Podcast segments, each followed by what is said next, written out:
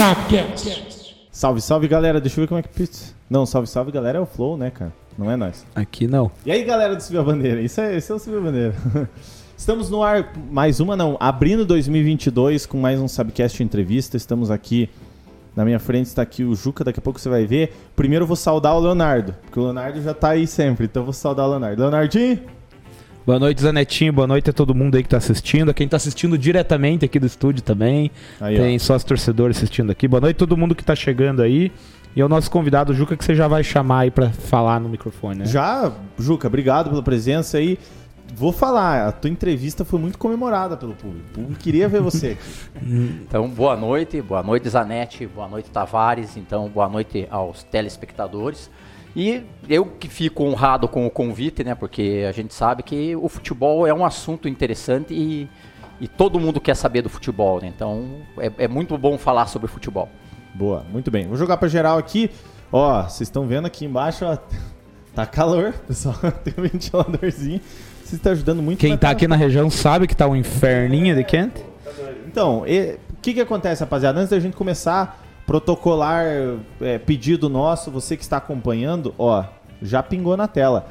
Exclamação, vou colocar aqui, ó. No, na Twitch, você que está assistindo na Twitch, tá o Eduardo Tavares ali. Exclamação ST vai vir o link do Catarse para você virar sócio torcedor. A partir de 5 reais, vou fixar no YouTube. Daqui a pouco a gente já tá. Já tá. Já tá vendo aí, tá, rapaziada? Vamos consertar os esquemas aí. É, você que está acompanhando, certo? A partir de 5 reais você pode se tornar sócio torcedor no Catarse. Ah, mas eu. Beleza, eu quero pela Twitch, tá? Twitch também tem como. Vai passar um caminhão agora aqui, ó. De dar discussão, abrimos a janela ou não abrimos a janela? Abrimos. É, essa janela, vocês estão vendo, tem uma janela em cima que passa caminhão aqui, mas enfim. Na, na Twitch você pode virar sub, né? Você pode se inscrever no canal por R$ 7,90. É, se você está vendo pelo celular, né? Você pode fazer essa operação pelo celular, que é o famoso. Aí peço até desculpa pro Juca, mas é o famoso dar o botão. Você pode dar o botão para subir a bandeira. Já chegou a dar o botão para algum canal de YouTube, não? Não, e pra ninguém, né? Isso aí não Mas é- aqui você pode dar que a gente cuida bem. É. A gente cuida bem do seu botão. Porque ajuda a subir a bandeira, né, Zanetinho? E outra coisa, se você tá vendo e você tem a Amazon Prime, você tem assinatura, assiste série, assiste os esquemas lá, tudo que tem na Amazon Prime, série, filme, você pode dar a sua coroa pra gente e é de graça. A Amazon Prime é de graça. Não custa nada, você paga R$ 9,90 a assinatura da Amazon Prime é, e você pode dar de graça ali. Tá ali escrito já, exclamação Prime, você pode vincular a tua conta, vai ter lá pra você testar por 30 dias, vai entrar na tua conta da Amazon Prime, vai chegar aqui, vai pôr pra se inscrever e vai aparecer daí dá, é, dar o Prime sai de graça, sai zero reais, zero reais ali, não, não paga nada, absolutamente nada. E se você tá no YouTube, lembrando, se você tá no YouTube, você pode fazer um monte de coisa de graça. Dar o like, compartilhar, se inscrever aqui embaixo, ativar o Comentar. E comentar, mandar suas dúvidas, quer mandar um recado pro, pro Juca. O Fernandinho lá da Martins da Oldport já mandou saudades da época da educação física no São José. Aí, ó. Fernandinho é da minha vai pegar época. um pouco da tua idade, eu acho. Vai, vai, mas é isso, isso que é legal, sabe? A gente vê vocês aí, essa rapaziada aí. Hoje tá todo mundo com os seus afazeres, os seus negócios, então é muito bacana. E o Fernandinho é um deles lá também, lá. Fernandinho Grande Ferro. pato. Ou mais. Ó. E, e- e corneta. Pensa num cara cor- corneta, cara. Tá aí um torcedor corneta do Iguaçu. E bom torcedor. Bom, e torce pro Vasco também, né? Vasco. Vascaíno. E aí, você tá falando, do a coroa é na faixa do Exato. Vasco, né, cara? Então, galera, você que tá vendo, a gente tá com um pico de 21 pessoas ao vivo no YouTube. Deixa o like aí embaixo. Tem 7 likes e 22 pessoas, alguma coisa está errado. É de graça, pessoal. Deixa o like aí. Quer dar uma lida no, no YouTube, as mensagens antes da gente começar? Sim, eu tava dando uma olhada aqui na. Este papo, deixa eu tirar do YouTube. Aqui, ó. E só lembrando, ó, que eu tô- tenho que baixar o volume, que tem o delayzinho. É, lembrando que tudo isso que o André falou é, é em prol do canal. A gente tá galgandinho aí. Logo, logo o canal tá de aniversário, né, Zanetti? É. E aos pouquinhos, quem tá vindo aqui, tá vendo que as coisas estão mudando graças aos sócios torcedores aí. Então ajudem aí o Subiu a Bandeira. Vamos ver quem que já tá chegando aqui pra live do nosso Juca. Andrei Felipe, salve rapaziada. Abraço pra vocês e pro Juca. Cadê o uniforme, pesado? Diz que você cobra o uniforme demais, da pesada. Já, já vamos tocar nisso aí. Tamo junto. Salve a todos. Abraço, Juca. Valeu por aceitar o convite. Meu irmão, Eduardo Tavares.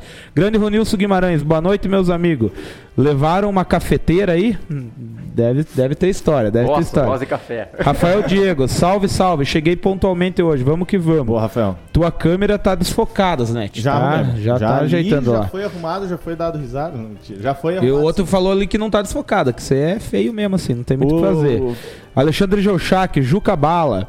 É, Paulo Zanetti, caralho, mano, tá acontecendo, tô emocionado. Gosta de- o pessoal gosta do Juca. Bruninho, boa noite, rapaziada. Queria deixar um abraço pro Juca, foi meu treinador na escolinha do Atlético aí em União. E depois tive a oportunidade de trabalhar com ele no Iguaçu e conseguimos o título, exatamente, em 2020, né, Juca? Sim. O acesso, legal. João Matheus, grande Juca, profissional de, uma, de qualidade e comprometimento incomparável. Bruno José Ferreira, o preparador. Ô, esse cara também já teve aí, né? Boa noite, rapaziada. Hoje tá aí o meu amigo e meu irmão Juca. Esse é fera. Um abraço a todos. Muito da hora, ele Marzão Juca. Também já passou pelos treinamentos do grande Juca. Oi, e aí, o pessoal gosta de você, Juca. Que bom, né, cara? Que bom. Diz que o bicho é rígido nos treinamentos, mas os caras gostam. O... Quer ver? Peraí, Tem mais gente aqui, ó, pingando, ó. Denise Borges, Bernardo e Antônio estão grudados na TV. Imagina Essa é a que. patroa, né? É, aí, ó. responsabilidade. Depois, depois chega a hora, tem que mandar. o- E tá aqui, Ó, nós estamos dizendo que é ao Denise, vivo. Atenção, Denise. Essa agora é é, a patroa. 21 horas e 14. Vai dar um delayzinho por causa do YouTube, mas estamos ao vivo. Não a gente é, mentira, testemunha, ele tá aqui com nós. Não, não é gravado aí, não. Depois que a coisa, eu mando um atestado assinado. Estava, compareceu a live. Sabe? João Gabriel de Souza, ó. Juca, o melhor que tem. Grande Ricardo Silveira, parabéns, Ricardo, pela reestreia ontem como narrador. Nem você é narrador, sempre foi, mas Grande Ricardo vol- Silveira. voltou ontem acompanhando o operário. Grande abraço a todos, professor Juca é fera. Valeu, Ricardo. Ricardo tá é- com uma equipe boa lá, cara. Sim, es- conheço alguém de lá dessa equipe. É, comece, Zanetinho, deixar pra você puxar o papo. Ó, rapaziada, vai mandando, vai mandando mensagem aí, coisa que a gente vai. Tem- Daqui a pouquinho a gente que- volta ali. Pessoal, like, like aí, por É, favor, e vai deixando compartilhem like. pro pessoal viver o Juca. Como que você começou, Juca, no futebol? Porque a tua história, eu creio que você tem um projeto, digamos assim, é, não é um personal trainer, é, um, é, é parecido, mas é, um, é, digamos assim, é um pouquinho diferente. Como que você começou é, no futebol, visto que, visto que a tua área não é 100% futebol? Correto ou estou errado? Podem corrigir se eu estiver Não, errado. tá certo. Eu, a vida inteira eu gostei de futebol. Então, desde criança ali, com 5, 6 anos, eu sempre gostei do futebol e sempre tentei praticar o futebol. Mas é aquilo que a gente tava conversando ali quando eu cheguei ali, que o Guela, então, um grande amigo meu, que a gente se morou lá próximo no mesmo bairro, então daí Nosso gente- vizinho aqui. isso. Aí a gente tentou jogar futebol, jogava depois do horário lá num campinho de, de areia, numa quadrinha de areia que tem no Cristo Rei. E aquilo eu não era tão habilidoso com a bola, assim, mas eu sempre gostei porque também tinha uma geração lá, os irmãos do Luizinho Cruz, o Bastiãozinho, uma galera que jogava bola lá no Cristo Rei lá, então. Uma geraçãozinha dourada Isso, aí. O Bigão, a galera que jogava bola lá, e eu sempre andava com eles e tentava jogar futebol, mas não tinha esse dom todo. E aí fui parar no voleibol. Fui jogar voleibol no colégio, e aí começou a dar certo, cidade, não sei mais o que. Jogos abertos, jogos da juventude, jogos escolares. E aí jogava voleibol, mas sempre acompanhava futebol, gostava de futebol, sempre assistia jogo de futebol. E aí fui fazer faculdade de educação física. E aí tentei trabalhar no voleibol. Só que o voleibol a gente sabe que é uma situação que você não consegue colocar a comida na, na, na tua mesa. E aí isso começou a me preocupar. E aí chegou, a um- após eu ter me formado, trabalhando com o voleibol no Colégio São José, aí a diretora Marley chegou para mim em um janeiro de 2007. Nós vamos trazer uma escola de futebol pro Colégio São José. E ela falou assim: "E você vai ser o treinador?" E eu olhei pra ela, então tá bom, eu vou ser o treinador. Aí que eu fiquei sabendo que a bandeira da escola era o Atlético Paranaense, e aí a gente foi em janeiro, final de janeiro, pra dentro do CT do Atlético Paranaense, pra fazer o curso, pra ter uma noção de como que seria aquele projeto. E aí a gente teve aula com pessoas que estavam lá dentro. Que a primeira palestra que a gente teve foi com o Antônio Carlos Gomes, hoje ele está no Londrina, né? É o coordenador científico de performance e saúde de Londrina, e ele era do Atlético Paranaense naquela época, e daí ele tinha feito o projeto do Atlético Paranaense campeão brasileiro de 2001, então aquilo começou a me chamar a atenção, e eu comecei a estudar futebol e trabalhei nesse projeto de futebol da escola do Atlético Paranaense, que hoje são escolas Furacão, de 2007 até 2019 no Colégio São José. E aí que foi a minha entrada para o futebol. E daí em 2009 eu conheci o Michel Ruff, né? Que depois foi preparador físico do Corinthians, trabalhou no Shakhtar, no, no- Metalist da Ucrânia, saiu do Metalist, agora voltou pro Metalist. Então eu comecei a ter proximidade com ele também nos treinamentos do Iguaçu, no Sub-19 daquela época. E aí, muitas das coisas que eu estava começando a ler, começando a entender sobre metodologias de treino, ele me ajudou muito para entender aquilo um pouco na prática. E aí eu fui desenrolando esse fio até 2019, e daí 2020 eu venho a entrar no Iguaçu. E antes de você fazer a tua, tua pergunta, só para o pessoal, é, para a gente pontuar, tem muita diferença. Claro, a primeira eu creio que eu não preciso nem falar que é intensidade, mas tem muita diferença de você preparar, por exemplo, nós, assim, não vou nem dizer, tipo, dar um exemplo fixo, mas pessoas que não são atletas profissionais e um, um time de futebol, por exemplo, tem muita diferença? Ou a única coisa que muda seria mais a intensidade do, não, do treino? O, o, o, problema do futebol é que são os grupos, né? Então, que é o que a gente chama de grupo 1, que é o grupo que joga, grupo 2 é o, o grupo que vai pro jogo e às vezes não joga, e o grupo 3 é aquele grupo que não vai nem pro jogo, não, não joga e aí Mas tem que estar tá lá. E eles têm que, que, treinar. Provavelmente era o que nós ia estar. Tá. Que eles não, não ia chegar nem nesse, né, meu querido? Com a bolinha que nós temos, né? chegando, passando nem perto desse. Tá louco? Então o problema do futebol é esse, então, porque você tem que fazer um trabalho para quem jogou os 90 minutos ou para quem jogou mais de 60 minutos, mais de 45 minutos, como a gente faz no Iguaçu. Aquele cara que foi pro jogo, não treinou e também não jogou, e aquele menino que não foi relacionado e ficou na concentração. Então isso demanda uma certa equipe, demanda algumas pessoas para te ajudar, né? Que a gente teve ali alguns estagiários de educação física que ficam responsáveis por ministrar esses treinos. E aí a carga de trabalho ela vai e a gente tenta modular ela para ficar igual para todo mundo. Bacana. Mas é difícil, porque o futebol é aquilo, todo mundo vê os 90 minutos, né? Não, Sim. uma coisa que pouca gente sabe, e, e, realmente, tipo, você vai trocar uma ideia mesmo e a pessoa não sabe, é que quem foi pro jogo e não jogou, ou quem entrou, tipo, do segundo tempo pra frente, o cara tem que treinar depois do jogo, depois cara. Do jogo, ele tipo, tem que treinar. muita gente não, não, não é deve uma... ter noção disso, cara, tá ligado? É uma regra ainda, dizem que os preparadores são rígidos, não sei o que, mas é por. É uma questão de. Até o Juca pode falar melhor é uma questão de necessidade, porque o cara não entrou pro jogo, ele precisa manter ali. Porque é uma coisa que o treinador ele sempre quer todo mundo a 100%. É. Porque você diz, ah, tem os 11 titular. Não são 11, são 15, são 16, porque vai depender do, do jogo, aquele cara vai ter que jogar. E se ele não tiver com aquela carga de treino igual, ele não vai conseguir desempenhar o jogo como ele deveria. E aí a responsabilidade recai sobre o preparador físico. Por quê? Porque como é que o cara não está rendendo? Então aí é a primeira coisa que todo mundo fala, mas esse time não corre? Tá, tá morto em campo? É. E outra, é. e outra hoje, hoje, em dia tá muito mais fácil de você ter Porque... acesso à informação quem que é o preparador. É. Né? Tem aquela história né, que todo mundo é, quer ser treinador de futebol, mas todo mundo dá um pitaco no físico Sim. também, né? Ó, o cara tá gordo, o cara não tá correndo, o cara tá cansado, né? E aí passa né, a crítica hoje vai em cima do preparador físico. O pessoal já tem mais acesso, já sabe mais como funciona essa função e o quão é importante ela não só no futebol, né, em todos os esportes a preparação física. Mas pegando a história que você contou, voltando no tempo, é, a escolinha lá do Atlético, então foi a tua porta de entrada para o futebol, como você bem falou. E lá se vão 15 anos, né? 2007, janeiro de 2007, são 15 anos então que você de uma forma ou de outra, está no futebol, agora no, no, futebol profissional com o Iguaçu. E aqui tem muita gente comentando, inclusive eu, em 2007, a gente era aluno do São José, então a gente até tinha lá uma prerrogativa de ser aluno, poder treinar. Então eu treinei aqui, ó, Matheus Falk, 2007, lembro, é, acho que eu lembro. O Paulo Zanetti já comentou aqui, Gustavo Schill, o Elimar, os treinos do Juca eram de moer, não tinha perna e pulmão que aguentasse. Elimar era um goleirão que tinha lá, nosso querido amigo também. Enfim, eu lembro dessa época, é muito legal, né? Tipo, o, você vê o Juca contando a história dele e a gente sabia que a gente tava lá. Eu vi o Juca começar, pô, ver um projeto Atlético Paranaense para Porto União. Você pensa que, né, isso vai ser um negócio muito bacana. E, né, quem não botava fé, a escolinha tá, até, tá hoje até aí. Segue até hoje a escolinha. E... Meus filhos treinam lá. Aí, ó. E você falou agora há pouco que essa escolinha, e até 2019 você estava lá, rendeu frutos para o futebol regional, Sim. até para fora aí, né? Temos jogadores que passaram por você como treinador. É, eu conheci Lindomar, que era na época acho que preparador era preparador de goleiros lá, era legal também de jogar.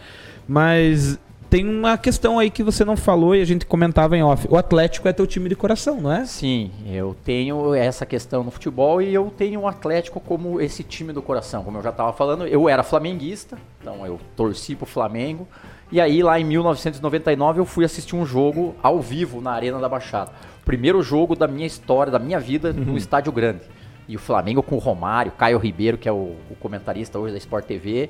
E o Atlético venceu aquele jogo por 3 a 2 com o Kleberson Xaropinho fazendo um dos gols. É aquele jogo, para quem lembra, que o Lucas fala lá, eu sou o Lucas na câmera, que tinham feito uma jogadinha de mídia lá, perguntando pro Klemer se ele conhecia o Lucas. E aí pegaram o Klemer falando, que que Lucas? Daí ele vai lá e faz o gol na frente do Célio Silva e vai na câmera e fala, eu sou o Lucas e eu tava na torcida do Flamengo, bem na mureta do Atlético ali, do, do, do estádio Joaquim Américo, e deu para ler né, no lábio dele ele falando, eu sou o Lucas. Foi 3 a 2 o Romário fez um gol ali, e foi a primeira vez que eu vi o Romário jogar ao vivo também. Era um cara extremamente habilidoso, diferenciado, inteligente. Isso 2000, isso falou ali? 1999. 99, era a arena, era o Joaquim arena. Américo, é, a primeira arena. A primeira arena que depois foi demolida para a Copa do Mundo. Então, e daí aquilo me chamou a atenção porque eu vi aquela torcida do Atlético distante fazendo festa e tal. E tinha um amigo meu, que era o Daniel Empinotti, ele estava morando em Curitiba e ele já tinha meio que virado atleticano. E aí eu comecei a ir mais para Curitiba assistir jogos e tal.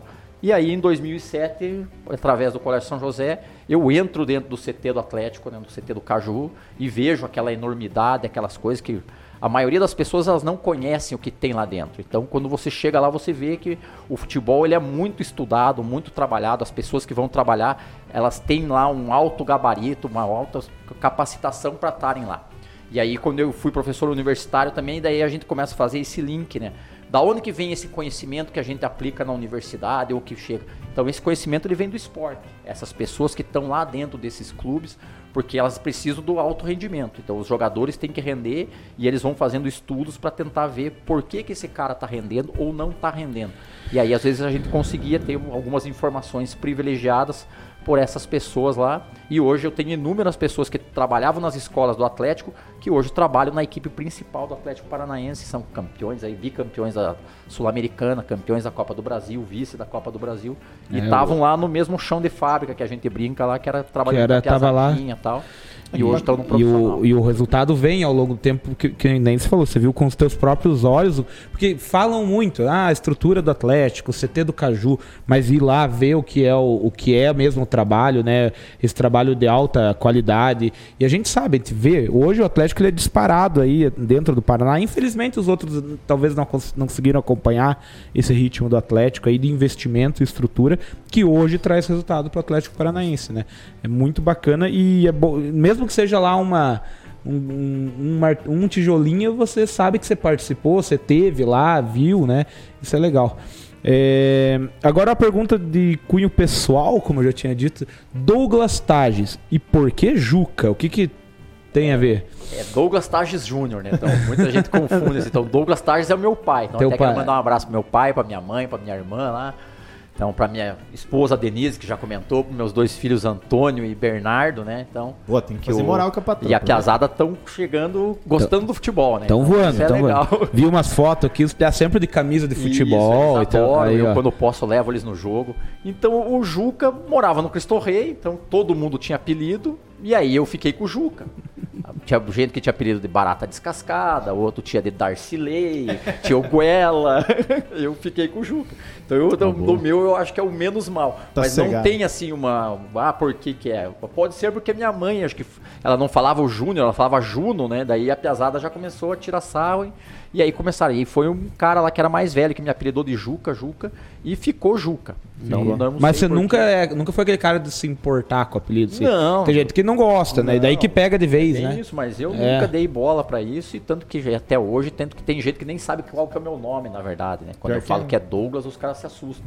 É. Então eu também aproveito pra tirar sarro. Até no Colégio São José era, era a pergunta de, de gincana, qual é o nome do professor Juca? Ninguém acertava. O Fernandinho tá no. Antes de você ler um pouco, ler a tweet aqui. Ó, o nick do cara é cheiroso. Eu não sei quem é, mas obrigado por estar seguindo Subir a Bandeira aí. Não, o cheiroso você fez a. Não é aquele que você fez a Passou o final da última live pro cara lá, é ele, é o cheiroso? Deve ser esse cara aí que veio pra Ah, nossa é, live. que é, é. é, pode ser, mano, Como pode que é ser. o, o termo quando você joga Ah, é, eu mandei quatro dias atrás, a raid. a hate? Você fez a hate pra ele É lá. verdade, pô, ele veio, desculpa, ele desculpa. prestigiou ele, ele veio prestigiar Boa, obrigado, nós. obrigado, cheiroso. Ele mandou saudoso 99. O Fernandinho mandou um monte de pergunta aqui. Eu vou jogar umas aí, você vai, você vai vendo, ó. É, ele mandou duas aqui, ó. Ele falou, inclusive, que até futebol americano foi jogado lá no, no, no São José. É, Juca, a preparação dos jogadores entre um campeonato tiro curto e um mais longo muda muito? E outra coisa, como conciliar uma carga de treino e intensidade e o alto rendimento com lesões? Tem como? Boa, boas Tem que ter perguntas. como, na tem, tem, entendeu? O, o que nem, ó, 2020, que foi a minha estreia no campeão no, no futebol profissional, a gente teve um campeonato de tiro curto, que é basicamente os campeonatos que a gente jogava quando a gente tinha ali a escolinha, o, time de futsal do colégio. Então aí você precisa ter um tempo bom de preparação na pré-temporada. Que foi o que o Iguaçu conseguiu me dar, então a gente teve ali aproximadamente entre 40 e 45 dias para a gente conseguir fazer com que os jogadores pudessem render, que foi o que aconteceu, que chegasse lá no- na fase do mata-mata, que foi a semifinal contra o Paranavaí. o Paranavaí, que a gente venceu por 2 a 0 aqui e foi lá e perdeu de 3 a 2 mas conseguiu estar na frente lá de 2 a 1 e mandando no jogo quase o jogo inteiro. E lá tava meio um calor, Campo Grande, e depois jogar contra o Verê, que era um time muito mais jovem do que o nosso, mas a gente conseguiu se sobressair mesmo tendo um time mais velho na parte estratégica que o Malca montou e um pouco da preparação física que a gente conseguiu fazer. Só que a preparação física, essa questão, a gente sabe que ela não é só o dar o treino. A gente precisa ter o descanso e a alimentação. Então ele é uma questão. E a lesão ali que ele perguntou, a lesão ela é uma lesão, ela acontece, ela é multifatorial. Às vezes a gente não sabe se é da carga de treino. Eu procuro particularmente é, monitorar essa carga de treino. Eu fiz alguns cursos conversando com pessoas, como eu já falei, que são meus conhecidos, que estão no altíssimo nível, ver o que, que eles fazem. E aí eles me indicaram alguns cursos, eu fui fazer. Um deles foi até no Flamengo em 2019. Eu estive no Flamengo lá para fazer o curso, para procurar entender como é isso. E isso a gente chega perguntando para os jogadores, que é uma questão de de percepção subjetiva de esforço. Então acontece a sessão de trabalho, eles têm um tempo até meia hora depois ali para eles te darem uma nota de 0 a 10, o quanto que aquilo foi extenuante para ele. Então, o, e o que a gente quantifica é sempre acima de 7. Se for acima de 7, 8, 9 e 10, o treino foi muito pesado. Se o treino ficou entre 5 e 6, o treino foi uma questão média ou morna, e abaixo disso foi uma carga leve. Então isso a gente vai dosando e aí soma-se isso com os minutos da sessão de treino. Então a gente faz uma conta, multiplica aquele número, aquele denominador que ele deu pela sessão de treino e isso eu montava gráficos e entregava para o Malca para ele ter essa noção de como que a gente ia fazer. Agora a gente diminui a carga, a gente aumenta a carga. Então a gente ia tentando dosar isso sem tecnologia nenhuma. Você vê os clubes hoje com o Catapult, né, que é aquele GPS que eles usam lá. Então ele coloca lá numa maleta James Bond, aquilo vai tudo pro computador. O fisiologista sabe tudo o que aconteceu com o cara, quantos quilômetros né? ele correu, quantos quilômetros ele correu em altíssima velocidade, que é acima de 21 km por hora, quantos sprints ele deu, quantos saltos ele deu. Então eles têm essa noção ali que você- a gente vê na, na televisão, né, o mapa de calor, eles conseguem ver aquilo ali e muito mais ainda. Quem dera esse. É o Quem sonho. dera. É o sonho, É o trabalhar sonho. com isso aí, né? É o sonho. Porque, tipo, facilita muito, né? a- a- o resultado na frente, né, Ju? Que você Isso, ter os é números do jogador. Você vai falar do YouTube já já, Leonardo? Já falo. Pedro Golim, 69, boa noite, boa noite, Pedro. E o Valdir Zanetti completou quatro meses de sub. Muito obrigado. tá aqui no estúdio. Daqui, Não, tem daqui a pouco eu vou fazer a tua que o pergunta, pessoal vai ter que-.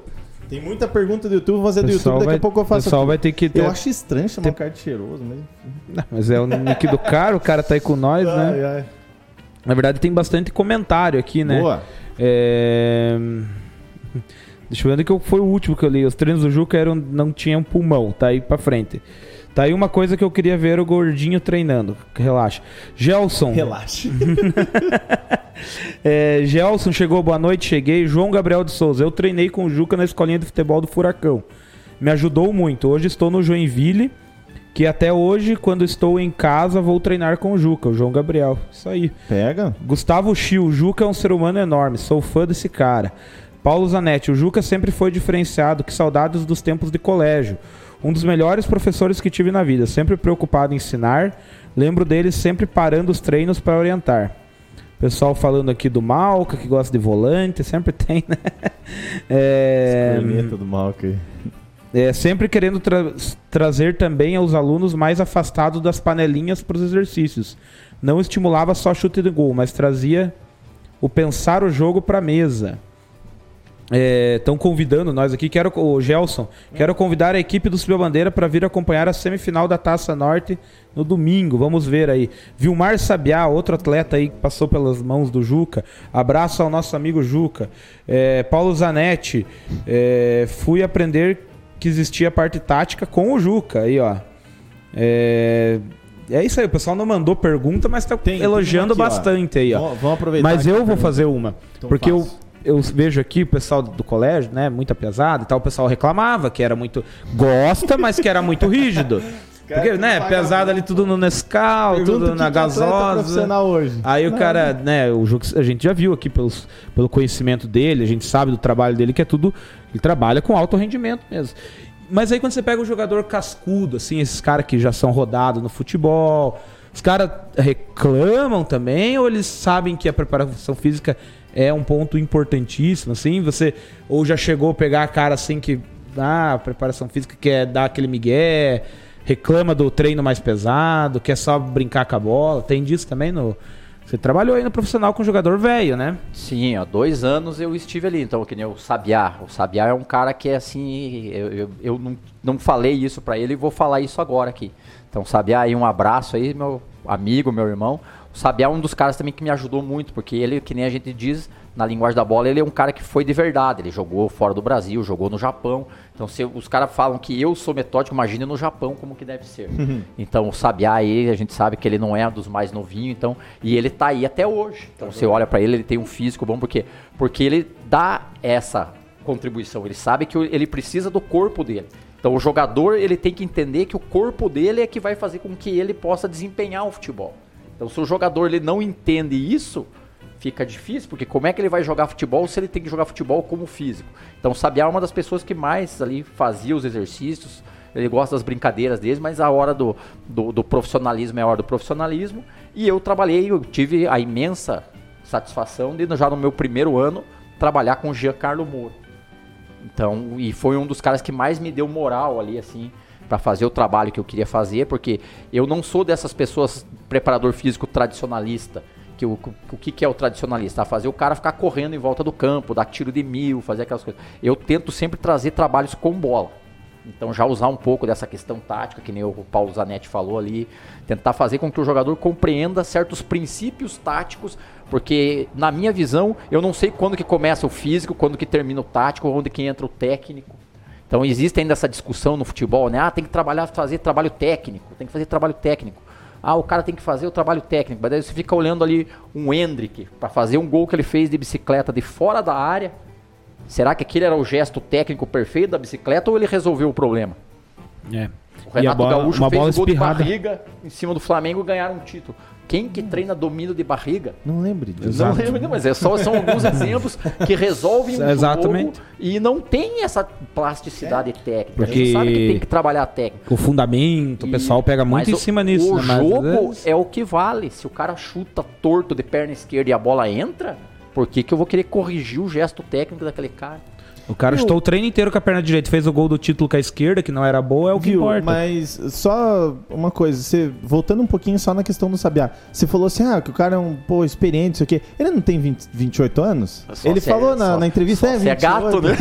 A história, a, a live dele é, tá pra bater. Deu 5 horas de live aqui. cara. Cinco horas. Ele contou no, no Japão, né, que ele passou por um treino físico que o cara tinha, que tinha que ficar correndo lá, né, quanto não chegasse na, na massa, É, no- no- no- não lembro o gordura número lá, da percentual gordura, de gordura. percentual de gordura, tinha que ficar Menos correndo. não sei quanto. Diz que ele ficou correndo a vida inteira lá, mas é, diz que é, realmente os caras são metódicos Não, e, imagine. e outra realidade, outra realidade, mas E ele ficou anos no Japão, né? Então, mas essa questão do. e Você voltou. vê quando o jogador assim tá meio de corpo mole no, no, no fi, ou você acha que hoje o pessoal já entendeu que ele precisa a, a, do corpo para fazer. Não, a existe. grande maioria. Ainda existe o jogador que não gosta, entendeu? Ah, nós vamos fazer um trabalho físico na academia. Eu preciso que você faça trabalho de membro superior. Tem cara que não gosta. Daí você tem que ir lá e tem que chegar no cara, porque, pô, tem que chegar no cara, porque senão o mais novinho também vê, pô, olha lá, o cara não tá fazendo, o cara não fala nada, também não vou fazer. Então é uma questão. que- Então, o, o trabalhar com esses jogadores é tentar gerir esse grupo de pessoas. Então, ser técnico, ser de comissão técnica de futebol, o, o conhecimento técnico todo mundo tem. Mas esse dia a dia com o jogador, essa questão de gerir, tem dia que o cara não tá legal, Sim. tem dia que você não tá legal. Sim. E acontece. Teve agora nessa temporada de 2021 aí, teve dia que eu, eu não tava legal.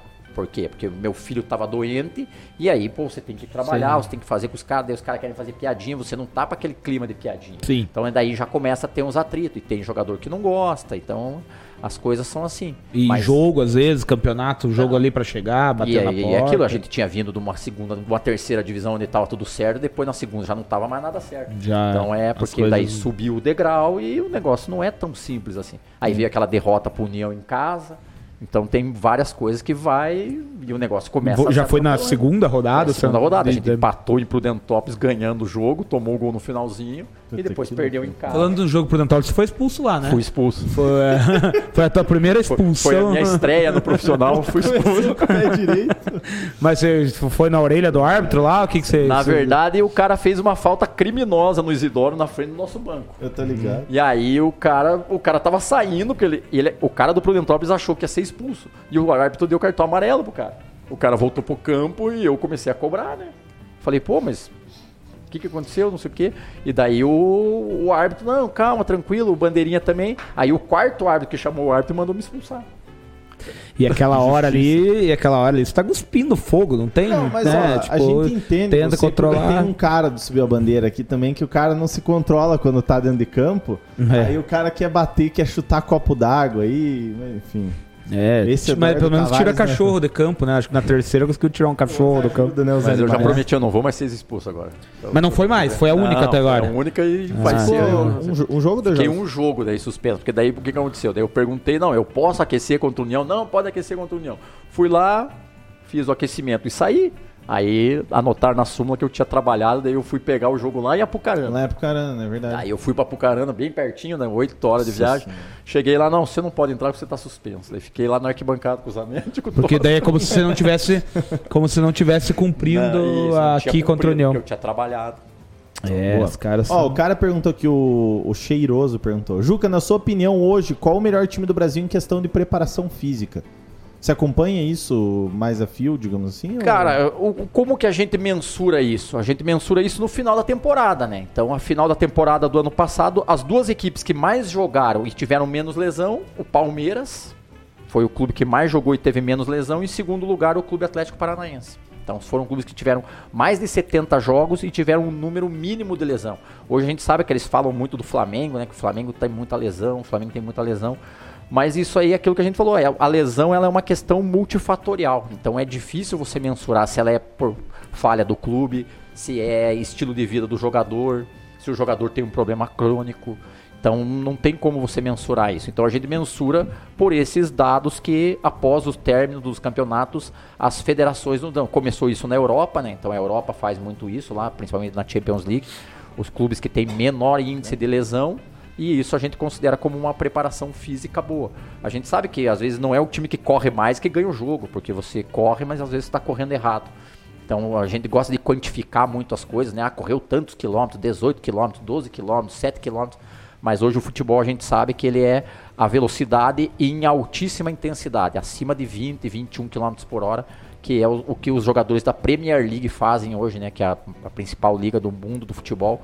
E a intensidade do jogo deles é muito alta. É, a temporada, só dando os dados aqui, você falou a temporada 2020, o Palmeiras terminou com 70, 79 jogos e o Atlético Paranaense com 71 jogos. E não, é só pra corroborar com que questão de dados. 2020, é 2021 também acho que passaram de Emendou, 70 é. jogos. É, teve essa questão também do Covid, Emendou. né? Palmeiras. É, Os caras tá me zoando coisa de Sabiá. Que Sabiá, galera? Sabiá fez aniversário esses dias, falou que em vez de 28 tá com 29. Só isso que eu falo do Sabiá, não fala mais nada. Sabiá, ele se entregou nas histórias, né? Porque o que ele tem de história, ele dá umas três vidas já. Porra, esse É. cara, meu Deus do céu, velho. É... E aí, você tá aí com a camisa da Tages Sports Training, como que é? Tages Smart Training. Smart Training. É o teu projeto pessoal, é tua, né, o teu trabalho pessoal. É, pelo que eu vi aqui, é capacitação funcional. Fale um pouquinho aí, faça o teu jabá, como dizem também. Eu vi que você se, você não, no teu Instagram ali, você não se intitula preparador, você se intitula treinador, é isso? Isso. Então é, esse é um projeto que também surgiu através do futebol. Então ele é uma coisa que eu também comecei a estudar porque eu não gostava do do treino de musculação em si. Então, desde o tempo da graduação eu não gostava, eu achava que deveria ter uma outra coisa que se pudesse fazer. Então, eu tenho um estúdio de treinamento funcional onde eu não tenho máquina nenhuma. Então, eu não tenho esteira, A única tenho- máquina é o corpo humano. isso, Olha que- esse, que é o, poético. esse é o slogan mesmo. Ah, sério? É, porque a, a gente subestima demais o movimento, né? Então a gente não usa o, o movimento da- do ser humano no- na sua plenitude. E aí o nosso estilo de vida já é isso. Você, a gente fica a maior parte do nosso tempo sentado. Daí eu pensei, pô, mas eu vou abrir um espaço para o cara vir fazer exercício, ele vai sentar numa máquina para ele fazer, então nada contra as máquinas, eu sei que tem as pessoas que gostam, eu sei que tem os benefícios dela, mas na minha atividade, no meu dia a dia, no meu estúdio, não tem máquina, não tem esteira, não tem simulador de escada. Eu tento fazer com que a pessoa faça movimento. Então ela vai fazer o que? Ela vai pular corda, ela vai fazer abdominal, ela vai fazer polichinelo, ela vai andar na escadinha que nem os jogadores fazem, a escada de agilidade e, a- e coordenação. Então a gente vai trabalhando tudo isso e aí conforme a gente vai montando essa programação do treino, então a ordem dos exercícios, os grupos musculares, a gente vai fazendo com que ela chegue nesse objetivo, se for emagrecer, melhorar a força muscular, melhorar a resistência, melhorar a potência. Então por isso que o João Gabriel ali, que é o para mim é bananinha, né? Agora porque ele jogou contra o Vasco lá, ele acha que ele é João Gabriel, né? No, no Joinville chamam ele de JG, né? Mas aí ele também quando ele tá aqui, quando dá, ele vai lá fazer uns treinos comigo, então, porque a gente tenta fazer mais ou menos o que um jogador de futebol faz. Então é tentar trabalhar essa musculatura. E, e esse trabalho ele é voltado só para quem é o praticante do esporte, para atleta, ou lá na, na Tages Esportes, você, se um gordinho que nem o Tavares quiser ir lá fazer um treinamento Ó. funcional, eu posso ir, qualquer, qual, uma pessoa, digamos, a- amadora, ela pode ir lá fazer esse trabalho Faz, com você? faz, faz Pode. bem feito aí que. Né? Pode, que Não, mas é, porque- foi o pessoal que gosta de treinar e às vezes. Porque a gente sabe que tem pessoa que gosta de treinar, é, precisa treinar, mas não gosta da academia a, tradicional, que nem o, o Juca tá falando aí. Às vezes a pessoa tem interesse, não conhece, aqui em União tem o, a Tages. Onde é que fica a Tages? A Tars fica na garagem da minha casa. Aí, ó, Então legal. eu, tenho- eu já não pago aluguel, eu fico ali na garagem da minha casa, trabalho em casa, então eu moro aqui na, na Francisco Neumann, né? Então aqui atrás do, do edifício solar do Porto, ali tem a casa do. Do Ah, veio a pé então, né? Vim a pé, Tá do aqui, eu aqui. sou vizinho do Lazzarini ali, tem a casa do Lazzarini, é na diagonal da casa do Lazzarini ali. Uhum. Então eu, a- o maior público que eu tenho hoje são pessoas que são, não são sedentárias, mas estão tirando aí essa questão da, do, do sedentarismo ali e elas têm problema ou de coluna ou de joelho, então a gente faz esse trabalho para tentar melhorar. Então elas vão no, no fisioterapeuta, vão no ortopedista, fisioterapeuta e depois eles vêm trabalhar comigo e, até hoje eu tô com seis anos ali, a maioria dos alunos são lá do início e eu não consegui perder eles. Seis ainda. anos. Seis anos que eu tenho a E tarde de daí, esportes. você falou de fisioterapeuta, ortopedista, e imagino também que tem que fazer esse casamento com a nutrição, né? Sim. É, não, não- daí vai, junta tudo aí Isso, no... Se a pessoa tem essa- esse intuito de emagrecer, ela precisa fazer atividade física, mas ela precisa fazer uma avaliação de qual é a sua alimentação para que ela possa Ó, vir a tô perder. fazendo jabá e tô mostrando lá. Isso. Inclusive, arroba Tages com J, né? Underline Sports, sem o E. Segue ele lá, quer, tem lá os contatos lá, se quer fazer, tem os contatos lá pra você É, eu fazer. conheço gente que gosta de treino funcional e tal, o pessoal que morava em Curitiba Ó a família aí, ó. veio pra cá. não, conheço gente que treina. Ah, e a Aí família, a ó. molecada aí, ó.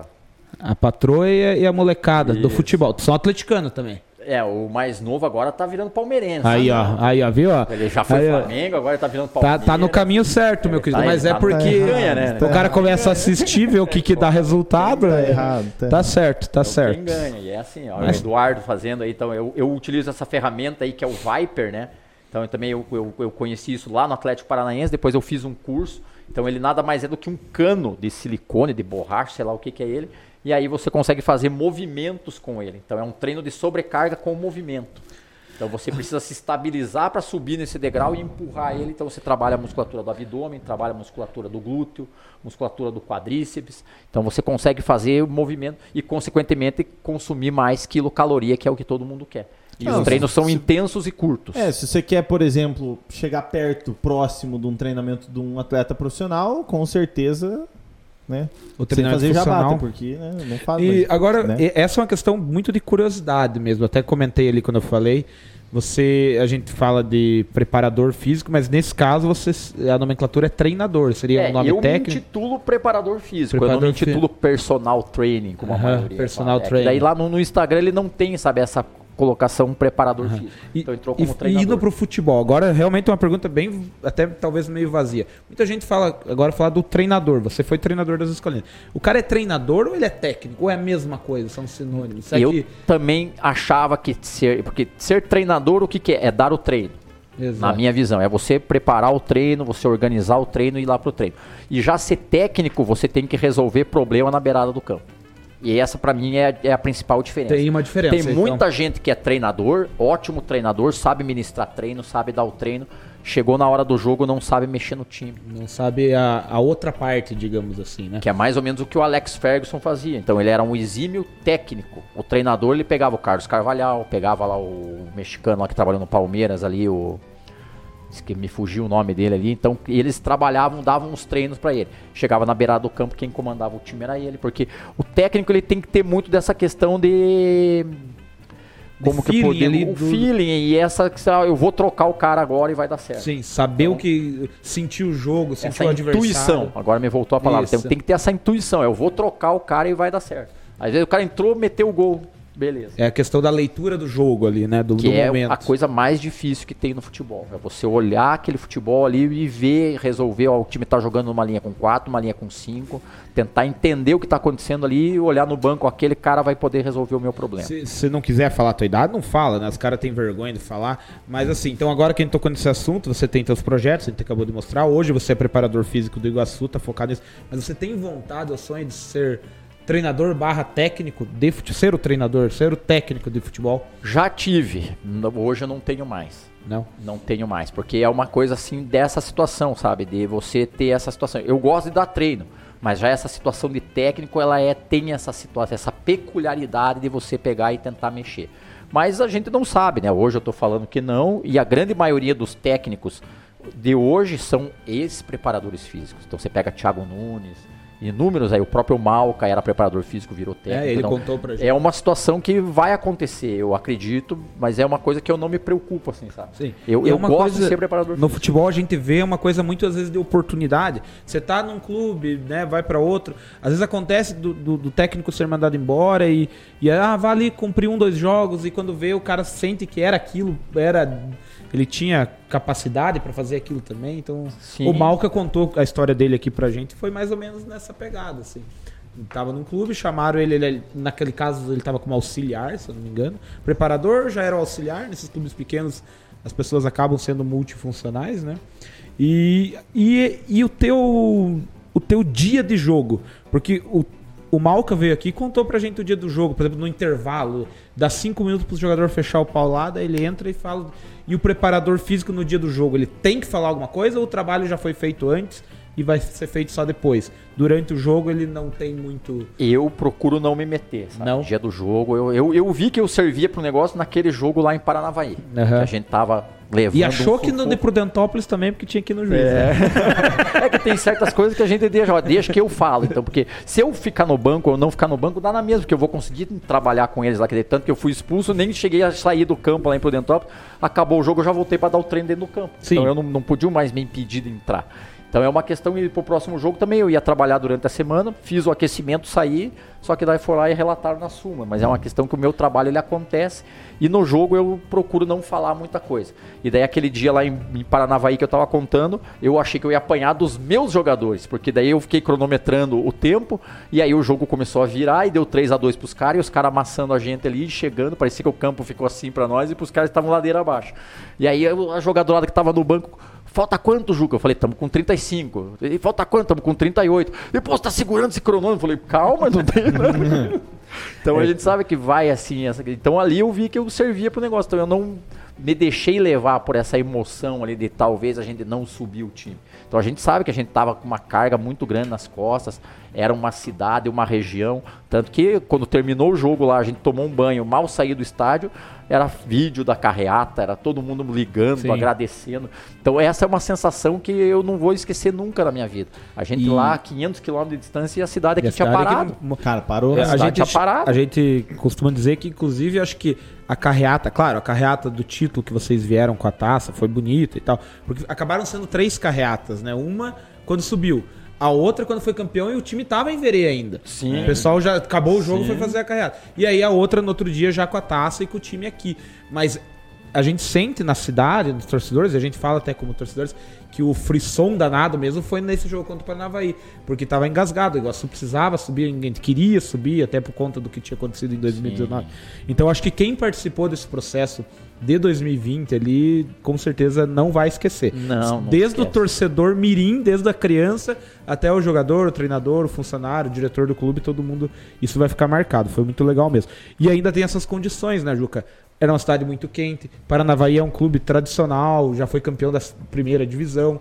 E, né, então enfim, tava é, perdendo o jogo. Foi em cima de qualquer um, né? Mas aí, aí eu te perguntei, não, não lá no vestiário, dia de jogo, o preparador fica na dele ali, faz o dele, mas não se mete na questão. Se você vê que um jogador, isso tô falando bem leigamente, uhum. você tá assistindo o jogo lá, você vê que um jogador tá deixando a desejar fisicamente, percebe isso. Você chega no técnico no dia do jogo e fala, ó, ou isso é o treinador não. que faz isso, o técnico. Isso é, é, o treinador que tem essa autonomia. Então, é. o Malca ele tinha uma, um, uma rotina de perguntar sempre pra gente, na semana do jogo, qual era o teu 11 ideal. Então, a gente tinha grupo de WhatsApp e ele pedia sempre pra gente relatar o 11 que fosse. Ele já tinha a ideia dele formada, ele já sabia qual era o 11, mas ele gostava de ter essa opinião nossa. Então perguntava para mim, perguntava pro Bruno, e aí a gente mandava lá para todo mundo ver lá no grupo de três que a gente tem lá. Sim. E aí tava lá e cada um via ali, dava o seu e, e justificava por que de tal pessoa, por que de tal pessoa. Então a gente fazia isso ali. Só que a gente sabe que a, a, a, ideia final é a do treinador. O treinador é que sabe, porque é uma coisa que se der errado, a gente sabe que a primeira cabeça que vai rolar é a do treinador. Não vai Sim. ser a do preparador físico, não vai ser a do preparador é de goleiro. O primeiro então, alvo, né? Quem vai levar essa situação da torcida é o treinador, porque ele é o comandante dessa situação. Então eu tive essa experiência com ele, ele deixava, a gente perguntava quem seria. Mas eu jamais cheguei, ó, oh, não, o fulano não pode jogar porque tá mal fisicamente. Porque às vezes esse mal fisicamente o cara joga cinco minutos e resolve. Então não tem como você chegar e dizer, ó, oh, não, o cara não pode jogar. E aí me lembro do Tupanzinho no Corinthians, né? Que ele tinha aquele apelido de talismã, ele nunca começava jogando. Ele ficava guardadinho, entrava hum. no segundo tempo e fazia os golzinhos dele lá. Então o futebol ele é, ele é legal por causa disso, que nem eu falei. Eu vim do voleibol. Então no, no voleibol é muito difícil o time que é ruim ganhar de um time bom. E já no futebol a gente vê que tem N exemplos do time que é inferior tecnicamente, é. inferior taticamente, menor de condição financeira. A Copa do Brasil tá aí para mostrar isso. Elimina às vezes os grandes e, e, e tem o elementos. Tem... Todo jogo vai ter o elemento imprevisibilidade. Por né? isso Uma que ele é tão apaixonante. É, apaixonante. Os outros esportes não são tão apaixonantes, porque eles já são mais previsíveis, né? Você sabe que o time bom vai ganhar. O, você falou do Tupanzinho, se eu não me engano, lá quando o Iguaçu estava na primeira divisão, lá na, no, na, na outra década, digamos assim, 2009, lá 2000, teve um jogo que, se eu não me engano, o filho do Tupanzinho jogava no time do, se eu não me engano, do Rio Branco, eu acho. Era um time daqui do Paraná. E ele. Ou não, ele jogou no Iguaçu, na verdade. Ele veio jogar no Iguaçu e o Iguaçu empata um, um jogo com um gol dele. Já nos 47 do segundo tempo. Assim, empata o jogo, tava perdendo. E era filho do Tupanzinho, então talvez herdou esse DNA aí do, do Tupanzinho citado. Eu vou ter que dar uma lida aqui, Zanetti. Deixa eu Mas só falar um aí. pouquinho antes. O, o Rafael mandou aqui, ó. O Juca deve ter as mãos calejadas só de bater palma no treino. Acordava todos os vizinhos, o Rafael, o fotógrafo, mandou. E o Cheiroso falou: time, tô indo jantar, mais tarde eu abro minha live. Se tiver online, eu, nós jogamos lá pra você, lá, o, a rapaziada que tiver aqui. Uma boa janta pra você, bom, bom jantar, bom apetite, que fala, né? Pode ler o. É, Gelson, sobre o convite pra gente acompanhar aí a, a semifinal da Taça Planalto Norte, vamos conversando aí depois da live, vamos ver a disponibilidade do pessoal aí. Porque agora o André também tá com outros trabalhos aí, cobrindo o, o Operário Ponta Grossa, então vamos conversando, se, se possível a gente vai sim, mas vamos trocar uma ideia aí, Gelson. E vou só deixar no ar aqui, até o fim da live eu vou contar uma história que aconteceu lá em Apucarana. Que eu perguntei pro Juca lá em Apucarana e vou jogar, no, O- jogar na live. O Tosta tá jogando, ou já foi eliminado o time do Tosta? jogando, tá Tá- e o Sabiá meteu hat-trick esses dias, né? Pois na- é, eu não sei como é que tá as tabelas que. É, tá na semifinal. meteu três gols lá, É, mas era num jogo eliminado. ainda de uma fase anterior. Mas eu vi que ele postou nas redes sociais que ele meteu um hat-trick lá no. O cara tá voando ainda. Vamos ver aqui, pra eu não me perder aqui. É... Caras zoando que você falou que tinha imaginado sabia pelado, agora Cara, mundo- mandaram figurinha, É. velho. Se espiar não tem o que fazer. Vamos trabalhar. É, os caras estão te zoando aqui, vamos ver. O, o Vilmar Sabiá falou que tem 29 anos. Ó, não é que eu imaginei saber pelado, cara. Não é que eu imaginei saber pelado. O cara fala que toma banho, pega fogo no quarto. Daí eu falei, mas você tava sem roupa? Eu tava imaginando saber pelado. Ele tava das- contando as resenhas dele lá da Áustria, ele tava, É, né? Colocou pô. fogo no hotel. O cara bota fogo no troço e eu que, que pago o pato. Ah, incendiário agora? É. Matheus Falque, Juca no Colégio São José, você era treinador. Em que momento você se decidiu des- Em que momento você decidiu se dedicar especificamente à preparação física, já que era pensando em atuar especificamente no futebol profissional? É, acho que você mais ou menos falou já, mas se quiser complementar essa É, resposta. Entendeu? Falou, vou, ser- vou, vou deixar de ser treinador para ser preparador. Teve, tem mais ou menos isso. Teve Foi- esse momento? Teve, teve. Foi em 2018, se eu não me engano. Eu tava num curso, um curso desses que hoje as academias dos grandes centros hoje eles usam aquela Kaiser, né, que são cabos pneumáticos. E aí o Atlético Paranaense, a academia deles, eles mudaram tudo quando o Marcelo Lins Martins, que foi preparador físico do Bayern de Munique, na tríplice coroa do Bayern de Munique, antes do Guardiola chegar lá. Aí ele veio trabalhar no Atlético Paranaense e ele mudou toda a academia do Atlético, porque o Atlético tinha bastante máquina nessa questão. E aí ele estava trabalhando lá e a gente foi numa semana lá, que a gente era semana Mestre Furacão, que era todo começo de ano de quem era professor das escolas do Atlético. E aí nessas situações a gente ficava um ou dois dias lá dentro do CT. E aí eu comecei a conversar com ele lá fora, perguntando as questões de futebol, metodologia, se era muito diferente, né? Essa questão de, de trabalhar na Europa e vir trabalhar no Brasil. Daí ele falou que não, que as coisas estão ficando mais próximas. E daí ele falou, mas você não vai conhecer a academia? Eu falei, não, eu já conheço, já vim aqui várias vezes. Ele falou, não, mas agora eu mudei a academia, vai lá ver. E a hora que eu cheguei lá, eu falei, mas cadê as máquinas? Cadê, Cadê a equipamentos?" aparelhagem aí? E aí eles são umas torres assim, que daí tem uns cabos e aí você mensura ali a, a força, quantos quilos você quer que a- a- aquele cabo gere e aquilo não é que nem num peso que você levanta o peso, ele começa com 5, vai ficando com 8, com 10, depois ele vai voltando para 5. Então com esse cabo você empurra, ele é 5 kg no início até no final e voltando. Que E aí teve um curso desse, dessa questão, que era da Kaiser, né? E aí eu fui fazer esse curso dentro do CT do Atlético. E daí até o Eduardo Barros trabalhava lá dentro do Atlético ainda nessa questão. Ele era o head coach da categoria de base. Hoje ele faz essa mesma função no Juventude de Caxias do Sul. E aí ele perguntou pra mim, mas daí, Juca, vai fazer o quê? Vai ser técnico? Eu falei, ó, eu vou, agora eu já decidi, Eduardo, eu vou ser preparador físico. Até ele falou, ó, tá, abriu vaga de preparador físico aqui no clube. Fala com o Márcio lá, que era o, o gerente dessa situação do- da preparação física lá, né? Era o gestor dos preparadores físicos. Daí eu conversei com ele lá, ele falou, não, eu já tinha pensado em você, mas sabe que eu não vou acabar com a tua família, porque se eu falar que tem uma vaga aqui, você vai querer largar todas as tuas coisas lá pra vir pra cá e não tem condição. eu falei, ah, realmente tá certo você, mas... E daí a partir daquele momento eu foquei, eu já tinha tarde de esportes, então a gente começa a, a fluir melhor na tua carreira quando você sabe pra onde você quer ir. Você É a mesma coisa um barco que fica à deriva, ah, eu vou ser técnico, eu vou ser o quê? E a gente sabe que para ser técnico você precisa do estofo, e geralmente no Brasil esse estofo você precisa ter sido ex-jogador de futebol.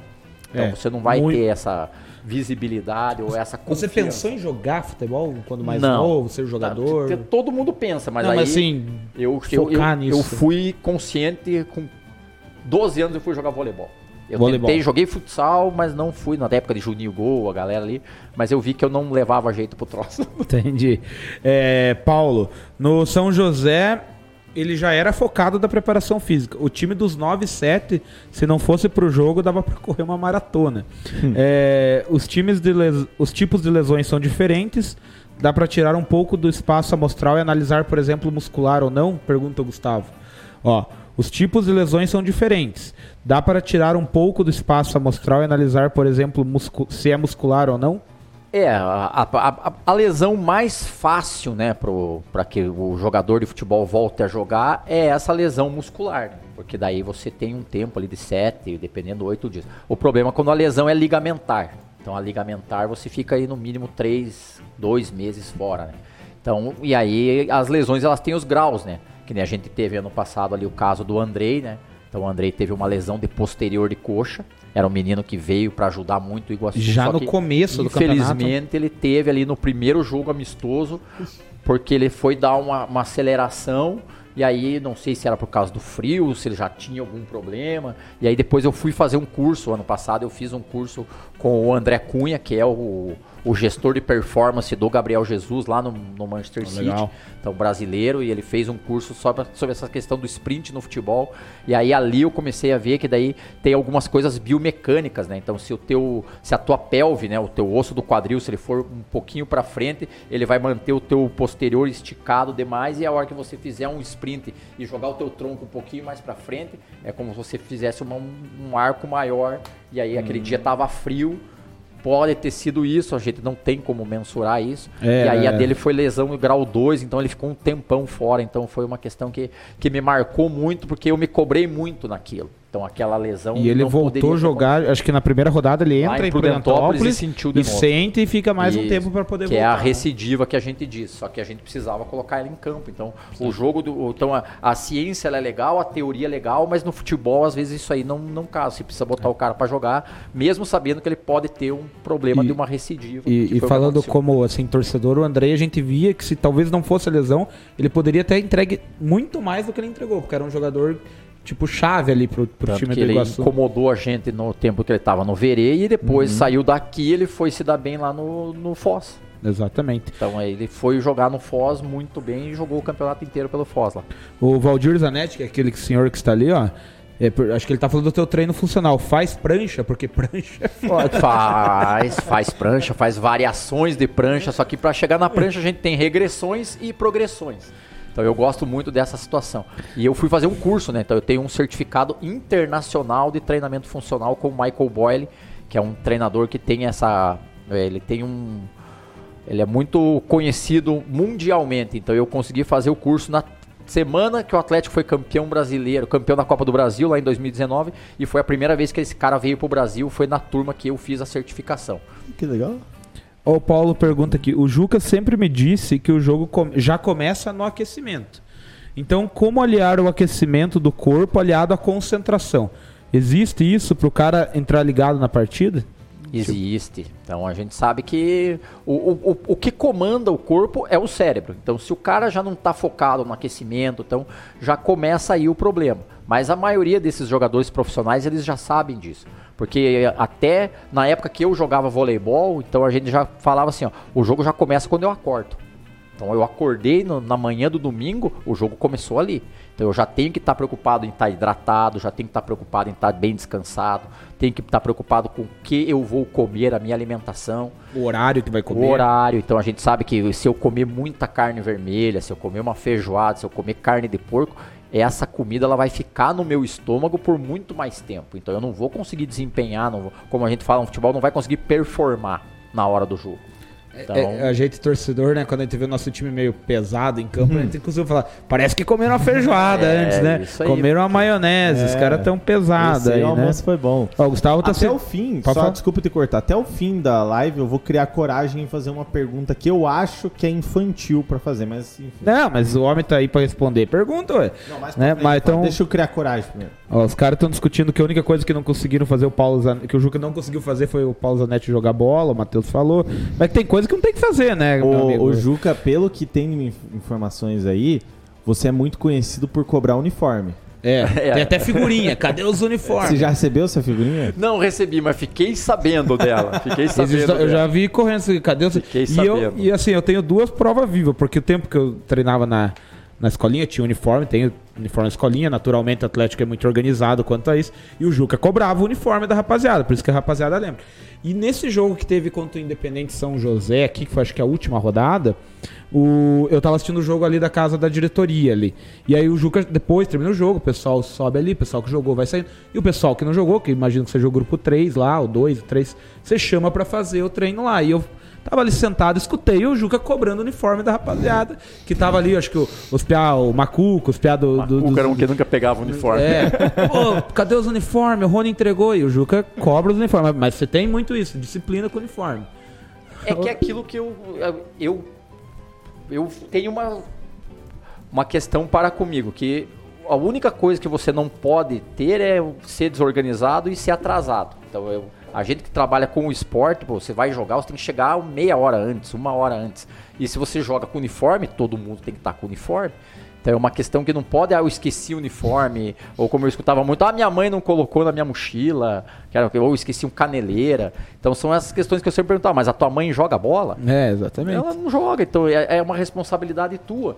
Então, e eu, porque o, os meus, o meu pai e a minha mãe sempre trabalhavam fora, eu tinha que me virar sozinho, não tinha ninguém que fizesse as coisas pra mim. Então eu cresci assim, então eu sei que eu sou chato pra caramba, assim.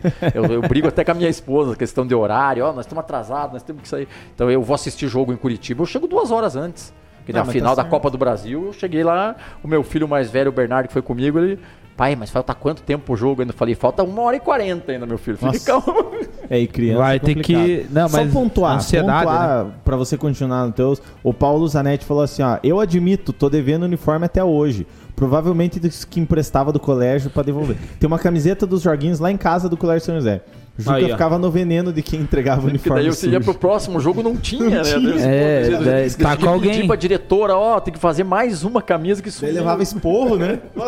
Ainda, eu não sei como foi depois, mas eu lembro que no começo do Atlético ainda o, o, o aluno comprava, né, o uniforme. Mas pra você treinar no, no time de futsal do colégio, É, o o, colégio colégio que tinha, disponibilizava. E isso é uma realidade no clube. O clube disponibiliza o uniforme pro atleta, né? Então o atleta tem que, no mínimo, essa disciplina de usar o uniforme, cuidar do uniforme, né? Ó, o Paulo já falou, ó, eu quero ver o dia que os filhos do Juca esquecerem o uniforme. Ah, Não vai esquecer. A ovada vai ser igual, né, cara? Não ah, Não janta. A gente falou que o futebol é imprevisível e por isso é emocionante. E a gente tava falando de lesão e agora de uniforme.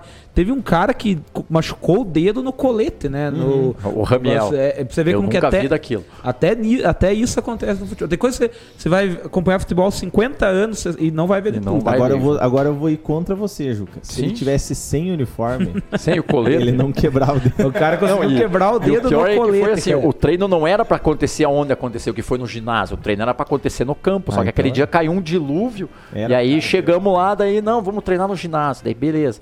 Aí tá, o time de colete, o time sem colete, e ele foi fazer um movimento e acho que ele enroscou o dedo, assim, ele quebrou a falange, Quebrou o dedo, lá do dedo indicador dentro do colete, cara. Eu nunca Era vi É, cara é quebrar umas coisas- até É. ele veio falar comigo, eu falei, nem dei muita bola. Eu Falei, ah, não foi nada, Ramiel, vai lá. Tá. Daí ele, pô, tá doendo, cara, tá doendo. Daí quando vi assim, daí ele foi lá com o Jitica e já foi direto pro médico. Virado uma beterraba já. ó. Ó, o, o Falk me respondeu, me corrigiu. Hum. Não era o filho do Tupanzinho que jogava aqui, era o filho do Mirandinha, que é outro jogador que jogou no, No Corinthians. no Corinthians também e que fez esse gol aí de empate contra o Rio Branco.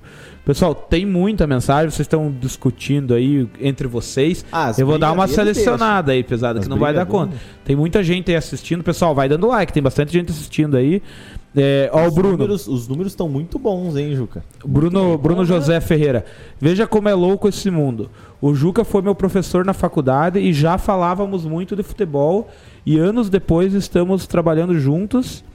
E se quisermos o título da terceira, que- é mais. É que acho que deu erro, que é a digitação. Junto e se quisermos o título da terceira, que é muito conquistamos. impossível. Conquistamos, E conquistamos, né? Conquistamos corrigiu, e conquistamos o título da terceira. Você já tinha desfilado em caminhão de bombeiro? Não, pra mim foi tudo inédito, cara. E o Bruno é um cara que eu admiro muito, porque o Bruno ele era da arbitragem, né? E eu conheci ele quando eu fui trabalhar lá na Uniguaçu, no primeiro ano que eu entrei na Uniguaçu. Se eu não me engano, foi em 2015 que eu entrei lá, 2000, é, não, 2012, e eu comecei a dar aula pra ele em 2012. E ele tava na turma do bacharelado. E, e eu sempre admirei esse pessoal que vinha de fora, né? Então, ele não era o caso de vir, ele é de Irati, mas eu sempre admirei essa galera que vinha no dia dali para cá e daqui para lá para voltar para estudar. Então, e ele era uma questão que a gente conversava muito. Eu dava treinamento esportivo e a gente volta e meia acabava no futebol. O resto da turma ficava louco, né? E nós ficava conversando lá de futebol. E ele apitou jogo de verdade, né? Apitou jogo de Alex, apitou, então o Bruno é um cara que. Legal. E é um cara que trabalha muito bem mesmo ali na, na preparação. Grande, né? A gente sempre brinca que é sempre o time do goleiro menos Digamos vazado assim, é o dele. A parte da retaguarda. Eu, é que a gente conhece os casos, a gente é suspeito de falar. Mas a parte, entre aspas, da retaguarda do treinador, a gente sabe que vai trocar o treinador aí do Iguaçu está muito bem servido. A gente conhece o Juca, a gente vê o quão profissional ele é. A gente conhece o Bruno, a gente sabe o quão profissional o Bruno é. A gente tem o outro pessoal que ajuda lá. Tem, você citou o Gitica, que ajuda lá, massagista e tal. Então, quanto a isso, a gente. Por isso que a gente bota fé no Iguaçu. Por mais sabemos de todas as dificuldades que o clube passa, é difícil. A gente conhece o pessoal da editoria, pessoal que se dedica, tem o Tosta. Não é porque a gente é amigo das pessoas, por isso que a gente pede pro pessoal apoiar o Iguaçu, a gente vende rifa aqui do Iguaçu, pede pro pessoal ser sócio do Iguaçu, porque o projeto, a ideia é muito boa, tem tudo para dar certo. Então a gente vê que o trabalho, por mais que há críticas e sempre vai ter críticas, as pessoas que estão lá são profissionais e querem querem resultado, querem coisa boa e, se Deus quiser, vão conseguir. Daniel Noernberg, Juca abriu minha mente em relação a alguns estudos. Estou me aprimorando para voltar mais preparado. Abração. É, o Rafael, que é fotógrafo. Fotografei um torneio nesse final de semana. Duas meninas passaram mal por jogar muito no sol. O que fazer no profissional para evitar isso? Não sei se isso é questão de também de preparo, né? Mas é, é uma, cara, pode ser uma pergunta, mas é uma excelente pergunta, porque hoje tá muito comum jogar com com coisa de, de, de 30 graus, 34 graus, aquele solzão, principalmente no jogo das 11, né? É, aí voltamos naquela questão, alimentação e hidratação. Então a gente sabe que as, as crianças, elas não têm muito esse hábito de tomar água. Traga uma pro Juca. E aí as meninas, ou essa menina aí, pode ser que o, o grande detalhe da, da, da, desidratação é a condução, né, que a gente fala. Então, porque a gente sua porque é uma forma do nosso corpo manter os 36 graus lá, vírgula 8, 37 graus lá, que a gente sabe que acima disso a gente está em estado febril. Uhum. Mas quando está no calor, e aí esse é um, a termorregulação, esse é o mecanismo do nosso corpo para resfriar. Então por isso que a gente sua. Então se a pessoa não tem água no seu corpo, a gente sabe que o corpo ele é composto de quase 80% de água. Então, se ela não tem água, não tem o que fazer essa transpiração e não vai resfriar o corpo. Então, hum. Então, o nosso cérebro é como se fosse um disjuntor, ele desliga. Então por isso que a, hidratação ela é muito importante. E, e, e, na folguinha, assim, tá rolando o campeonato. Daí o cara tem a folguinha, né? Você sabe que o cara vai pra uma baladinha, vai tomar. Isso dá uma dor de cabeça no preparador, você tem que chegar lá pesado. Eu Dei quase uma segurada. a conta ano passado porque deram cerveja pros jogadores lá depois um amistoso. Pô, lá, essa, né? essa parada que cerveja eu... hidrata bem, parada assim é mentira, né? mentira. A cerveja ela desidrata, né? É, entendeu? A cerveja ela desidrata. O álcool, então, né? Faz é diurético. É isso aí, ela desidrata. Quem bebe demais cerveja. Então, quando você vê que dão aquela aberturinha pro jogador, assim, com o campeonato rolando ou prestes a começar, Top, pesado, churrasquinho, Pô, cerveja. Então, dá uma dor de cabeça. Saber, dá uma dor de cabeça no preparador. Se souber eu que a gente prometeu cerve cerveja pros caras. Não, mas foi o último jogo. O último jogo que a gente prometeu eu cerveja. Né? Ah, sim, mas ele falou que foi num amistoso. Pelo jeito foi ah, pré-campeonato. Pré-campeonato aconteceu e eu quase que pedi as contas, porque eu falei, ó, eu não compactuo com isso, eu não gosto disso. Porque o que que acontece? Por que, que um músculo rompe? Ele é como se a gente fizer uma analogia como a borracha. Então, quando eu uso demais uma borracha, o que vai acontecendo nela? Ela vai desgastando. E se eu consumo muita bebida alcoólica, ele vai prejudicar essa musculatura. Porque o que, que faz um jogador recuperar de um treino forte para um jogo, ou de um jogo forte para um próximo? É o sono. Não existe outra questão que recupere melhor do que o sono. E se eu consumo bebida alcoólica à noite, aumenta a minha frequência cardíaca, eu vou ter problemas para dormir. Então, são situações que vão prejudicar a performance do jogador. Tem então, a ressaquinha, se o cara dá é aquela isso aí, exagerada. daí o cara já vai, tá, vai voltar pro trabalho desidratado. Então, são Então, questões que vão. atenção você que, que fala pra tua mulher que, ah, eu vou jogar uma bola, não sei o que, depois eu vou reidratar com cerveja. Tá aqui É. um especialista falando que não existe É isso. meio contraditória essa situação. Então, isso se existem for os Gatorades, pro- essas questões Os aí. isotônicos e tal. Isso. Tem, tem um negócio, essa é uma pergunta. Eu, tenho, eu vejo que tem aquele Ultimate Bee ali no, Sim. no Iguaçu. É, tem alguma coisa a ver com mel aquilo ali? Por Isso, ser... aquilo é um mel até muito bem colocado, Tavares. Eu já quero aproveitar e quero agradecer às indústrias Breyer, ao Daniel Breyer, que eu estudei com ele no Colégio São José também, que fornece esses, esses suplementos para a equipe do Iguaçu e isso é de suma importância o Iguaçu ter essa parceria das indústrias Breyer e da Ultimate Bee, porque ele fornece pra gente umas bisnagas de, de mel e é um mel dele diferente, é um mel da Bracatinga. Então ele joga uma glicose para dentro do corpo do jogador que ela é instantânea. Então, se o cara tá ali correndo, ele vai tomar aquele mel, ele vai continuar mantendo aqueles níveis de glicose e carboidrato dentro do corpo dele. E o bom é que é natural, né? Então é Ah, uma é- questão que não, é, não tem química nenhuma. Eu Agora queria Então, perguntar quero isso. agradecer muito ao Daniel por ter dado essa ajuda. Eu tenho que ligar para ele para agradecer especialmente, mas eu quero fazer isso aqui na live já. Agradecer muito ao Daniel Breyer e às indústrias Breyer por ter essa parceria com o Iguaçu. E a gente espera que continue para 2022. Que legal, cara. E Veja, e eu sempre vi isso, vi que tinha parceria, vi que consumiam lá produtos Ultimate. E sempre fiquei curioso, né? Porque, né, É. da Breyer, Bee, pensei, com certeza tem alguma coisa relacionada a mel. Que bom. E eu falei, acho que a pessoa certa pra eu perguntar isso vai ser o Juca. E você vê, às vezes é coisas que, pra quem não vê, acha que é pequeno, mas que faz toda a diferença. Faz né? toda a diferença no planejamento, numa recuperação e até ali na recuperação do próprio treino. Ah, fez um exercício mais intenso, deu um tempo para tomar uma água, toma o mel ali e volta pro exercício já com a energia de novo alta. Ó, atenção, toma um mel, u, mel, não Não mé. Senão, pô, o cara, né? Os caras os cara estão ali no chat do YouTube, estão completamente decepcionados com essa história de que a cerveja não. Ah, não, mas também quem que- Juca, eu tomei coragem e vou perguntar pra você. Pergunta. Como que a gente sabe, tá? É, até que ponto o aquecimento. É, até que ponto o aquecimento não, não, digamos assim, não pode ser desgastante? Ou como que, o aque- como que você sabe que o aquecimento não vai desgastar o cara pra jogar bola? Por exemplo, o cara faz um aquecimento, dá aquele estilo de corrida. Como que você sabe que aquilo não vai tirar uma, um- um- Vai uma potência né? do cara, tá ligado? Tipo, o cara, ah, me desgastei muito no aquecimento, agora eu tô meio quebradão pro jogo. Como que você sabe isso? A gente conversa, entendeu? A gente tem ali um, um protocolo de aquecimento e aí a gente vai fazendo essas situações, porque a ideia do aquecimento é você aquecer. Então o nome já diz, eu tenho que aumentar a temperatura desse jogador e consequentemente aumentar a frequência cardíaca dele e aí fazer com que ele fique abafado, que é o que a gente fala no futebol, comumente tem que abafar. Só que daí, como eles têm um, um condicionamento físico muito bom, essa frequência cardíaca ela vai subir, só que ela vai baixar rápido. Então ele tem que ter esse contraponto. Então, abafar, segurar, fazer um alongamento, dar uma segurada, tomar uma aguinha, voltar de novo a abafar. E aí a gente vai conversando, ver se o aquecimento tá legal, se o aquecimento tá precisando de um pouco mais de estímulo ou não. E aí você tem aquele tempinho ali de 15, 20 minutos. E aí vai ter aqueles 10 minutos que eles vão ficar lá dentro do vestiário para trocar a camiseta, para conversar de novo com o técnico, ficar no túnel para depois voltar. Porque geralmente a gente faz isso, vai lá e aí às vezes, ah, não chegou a ambulância. Aí você perde todo um aquecimento porque E a o cara não pode chegou. cansar, né? Isso, ele não pode cansar, mas Tá ele também não ligado? pode chegar frio no jogo. Então ele- a gente tem que ter esse muito Cara, da conversa. Isso um- é muito curioso, cara. um- Tipo, tá ligado? Teve um jogo agora, foi acho que na Copinha São Paulo e. São Paulo e, Cruzeiro. E Cruzeiro que Aconteceu de demorou, tudo. caiu a luz, ficou não sei quanto tempo. Aí voltou a luz, não tinha ambulância. Que daí foi, foram atender uma pessoa fora do estádio.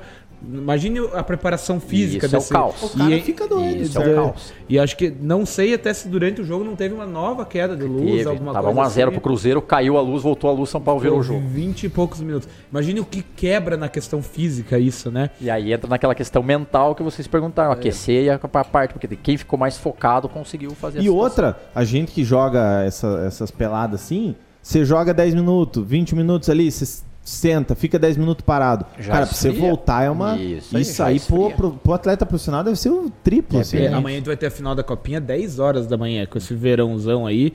Piazada ainda, a gente fala assim leigamente, né? A gente acredita que tem, aguenta mais, tem mais gás. Mas não é assim, passa tudo pela preparação física, né? E concentração, são vários fatores. Eu acho que se perguntar pra. E aí, não sei, mas acho que se perguntar pra grande maioria dos jogadores, vão diz- dizer que preferem jogar à noite.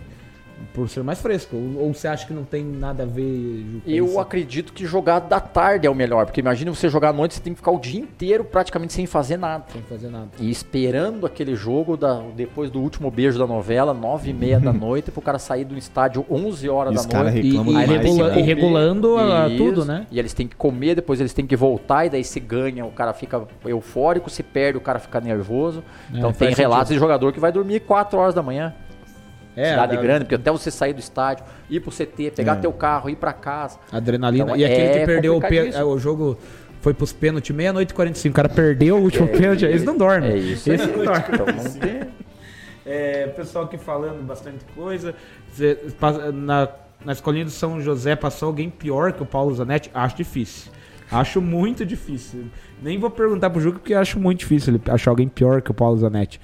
Lembraram de uma frase aqui, ó. A noite foi feita pra dormir, pesada. E é por isso que a gente não virou Diz que o profissional. autor da frase é você. A noite foi feita pra dormir. Augusto Strapassola apareceu aqui, grande Juca, Ó, esse Augusto, é fera. né? Cara. Ô, louco, velho. Doutor agora, médico. Não, é isso aí, ó, É. então é isso que eu digo. Então a gente vê vocês aí nessas carreiras aí agora aí, ó. Então eh, tem vários, né, que passaram ali pela gente e hoje são aí tem as suas carreiras já consolidadas. E Eu com vou- certeza Legal o esporte, o esporte faz muita diferença. O Porque esporte, na minha visão, ele não pode faltar. Ele é um aliado da educação. Então não tem como você falar de educação sem você falar de esporte. A gente sabe que as aulas de educação física nos colégios às vezes elas são menosprezadas, mas elas têm essa questão de explicar para a vida. E hoje isso aqui é uma, eu estou me sentindo muito realizado com essas frases das pessoas aí falando, Lembrando. porque ajuda, entendeu? É uma questão de ah, horário, uniforme, então coisas que a gente fica pegando, mas são questões que vão marcando as pessoas e vai ajudando elas terem essa situação para a vida. Exato. vida, Por mais é que a pessoa coisa não vá virar atleta, elas são coisas que fizeram diferença, né? E assim, toda pessoa gosta do esporte, né? Mesmo que não vai, não vai ser jogador, que não vai ser outro atleta de outro esporte, mas, mas são coisas que ele vai aprender com o esporte, vai continuar gostando do esporte, muitas vezes por conta Sim, a disso. disciplina faz parte do esporte, faz parte da educação e faz parte do dia a dia de todo mundo. É. Todo mundo vai ter um emprego, vai ter que ter uma disciplina no seu emprego, vai ter que chegar no horário, vai ter que sair no horário. Então, São coisas são coisas que não, essenciais. é, que não tem como fugir.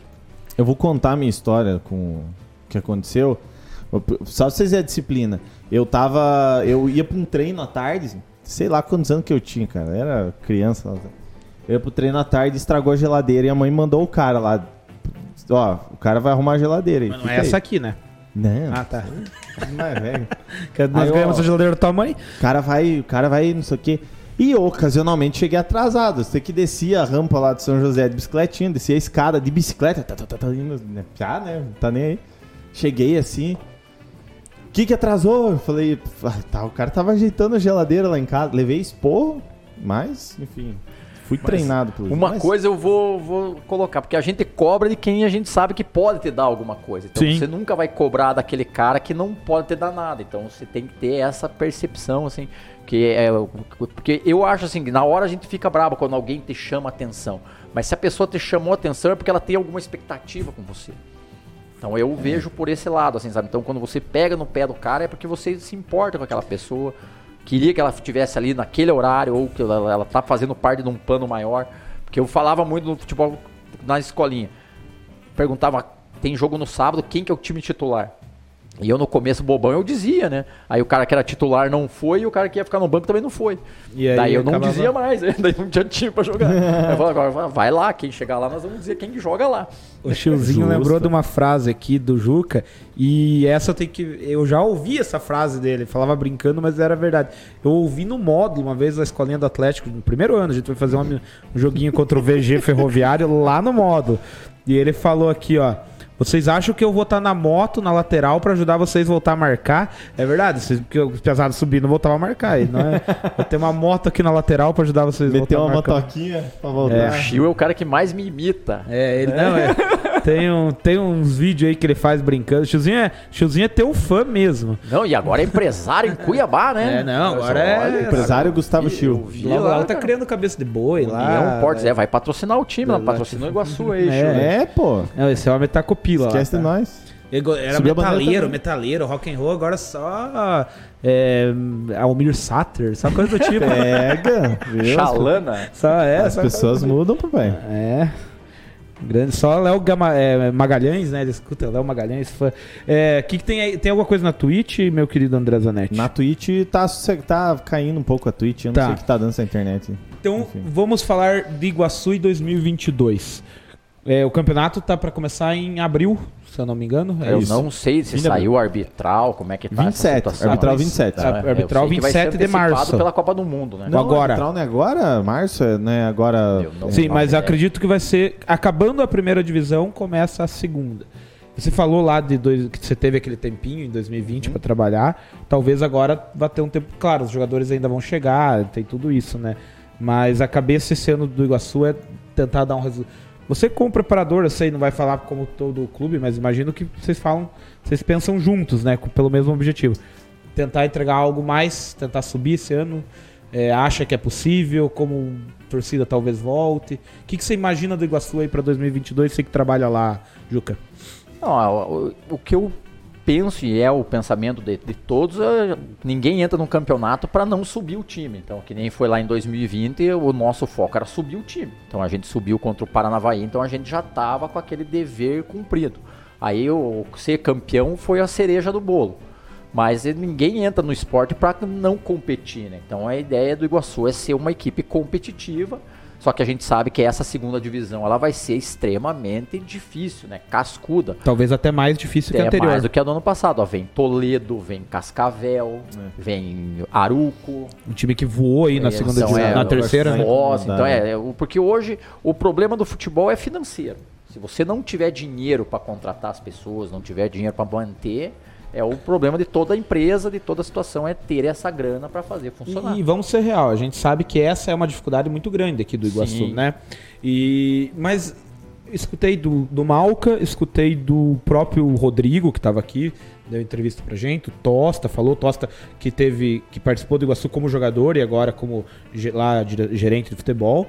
É, você nesses agora terceiro ano, né? Terceiro ano que eu vou. Você consegue ver alguma evolução nesse processo do Iguaçu? Assim, me falaram, por exemplo, ah, começou a ter é, fisiologi- é, fisiologista, não, é a, a questão da fisioterapia deu uma melhorada, o fisioterapeuta começou a ir lá, não é mais o Jitica que só faz, tem uma ajuda pro Jitica. Você consegue ver, às vezes, mínimas coisas, mas que você vê um processo de evolução do Iguaçu? Sim, o processo de evolução ele existe, mas é aquilo que você falou. Então, o, o- ainda o calcanhar de Aquiles do Iguaçu ainda é o DM.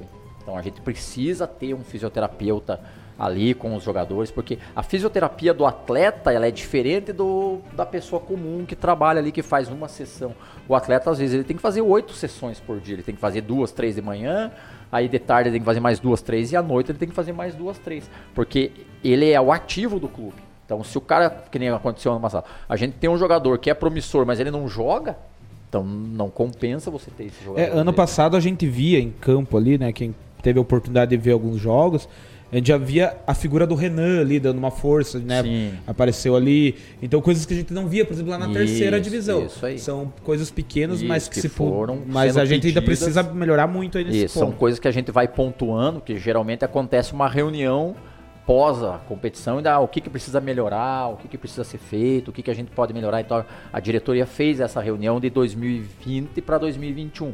Pra gente ver, e era sempre uma questão que a gente, até o Malca frisava isso mesmo, e é uma questão que fica mesmo, que o só que a gente sabe que para você ter um médico, para você ter um fisioterapeuta, principalmente dessa questão esportiva, não tem dinheiro para isso, né? Então, e às vezes também o, a pessoa que dá o respaldo pro Iguaçu, como é o, o Marcos Ruski, o Renan, o próprio Dr. Rabelo, Sim. a gente sabe que eles também não podem deixar de fazer os afazeres dele lá particular ou do concurso que eles tenham para atender exclusivamente o Iguaçu. Bem- bem lembrado, os Marcos clubes eles têm essa situação também tem dois, três médicos, dois, três fisioterapeutas, então e é E hoje a fisioterapia ela é atrelada com a preparação física. Sim. Então, porque ela não é mais aquela preparação física de dar choquinho, de forno. Então, hoje a, a fisioterapia ela é com movimento. Então, é, é praticamente um treinamento funcional de menor intensidade. Sim. E aí ele vai ali para essa questão que a gente chama de return to play, né, que é o RTP, daí para ele voltar para o trabalho. Então, ele machucou, ele vai para o ortopedista, do ortopedista ele vem para fisioterapia, da fisioterapia aliado com a medicina, eles liberam o jogador para vir para o campo, para daí a gente fazer um trabalho de reorganização nessa lesão, que ele é muito parecido com o início da pré-temporada, porque você não pode fazer um trabalho muito O- forte para esse jogador que estava parado. Porque a gente sabe que os jogadores que vão vir geralmente vão estar saindo da primeira divisão. Então já começa com um trabalho já mais adiantado.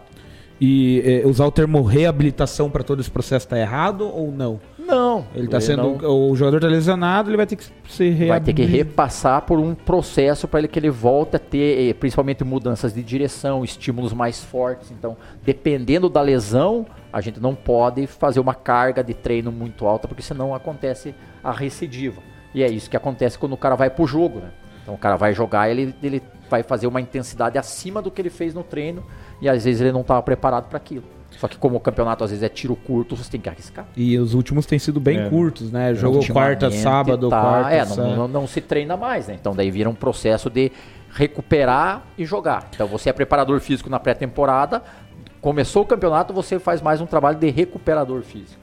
Estão falando, né, ainda é burbúrio, que talvez esse campeonato agora vai ser jogos só final de semana. Cara, Aí eu acho é que pelo calendário, Aí-. Aí Pelo é. Aí para esse Aí processo é, maravilha. excelente, né? Aí você consegue fazer um trabalho, o treinador consegue trabalhar com a semana cheia, então aí já muda. Agora, e esses negócios de quarta e sábado, tendo que ir pra Toledo, Cascavel. Apucarana. É, é, Apucarana, nem É. sei onde Gente, é desse cara, Aruco aí, não sei de onde Aruco, se eu não me engano, é, é- ou é Arapongas ou é Maringá. Porque tinham, Eu acho que é vieram Maringá. dois times, foram feitos dois times novos, o Laranja Mecânica, que não Sim. subiu, e o Aruco. Eu sei que um é de Arapongas e outro é de Eu Maringá. acho que é Maringá porque o Aruco é de japonês. E É japonês isso tem aí, muito é Maringá. isso aí. É isso aí. E o, então esse Laranja Mecânica Então, aí que... então é Toledo, Cascavel, Foz, Maringá. E eu não sei se o Apucarana, né, que não subiu, não sei se ele vai estar jogando. Então, veja, Tem se isso. pegar essa logística, ela é bem complicada. É, velho. Não, não é fácil o negócio. E assim, a gente também já sabe, foi noticiado pelo clube que vai mudar o treinador. Esperamos que, né?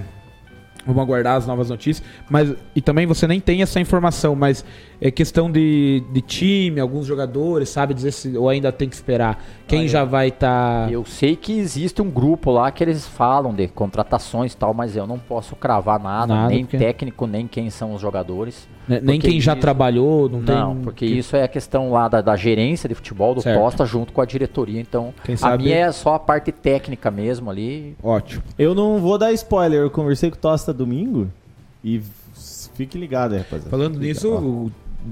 Profissionais do Iguaçu estiveram ontem em Ponta é, Grossa, né? em Ponta Grossa assistindo, conversando com o Candinha, assistindo o jogo lá, vendo Legal. o Operário, União. Vamos, Boa. quem sabe aí, a hora que o campeonato estiver chegando, se o Tosta tiver um tempinho, vem conversar com nós pra falar daí dessas partes aí. Quem sabe o Rodrigo, Maicon, o pessoal aí que a gente sabe que é mais nessa parte do time, da formação do time. O Ara mandou no chat.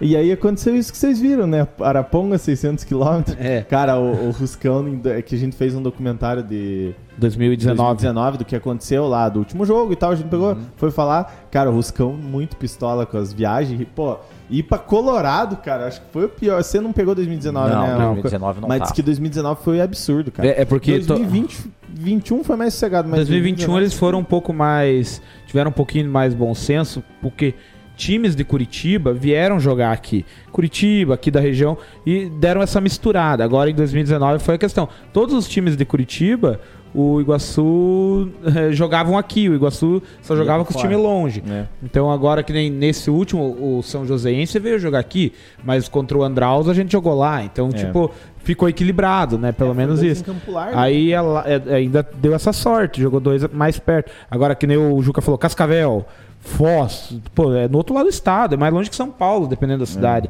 Então é, é cansativo também, né? É, Grande presidente Ruska, o pessoal, o pessoal Leia. falando do Ruscão. Não, o Ruscão tava pistola com isso. O Juca é uma inspiração, diz aí o Elimar. É, Quem mais aqui, ó?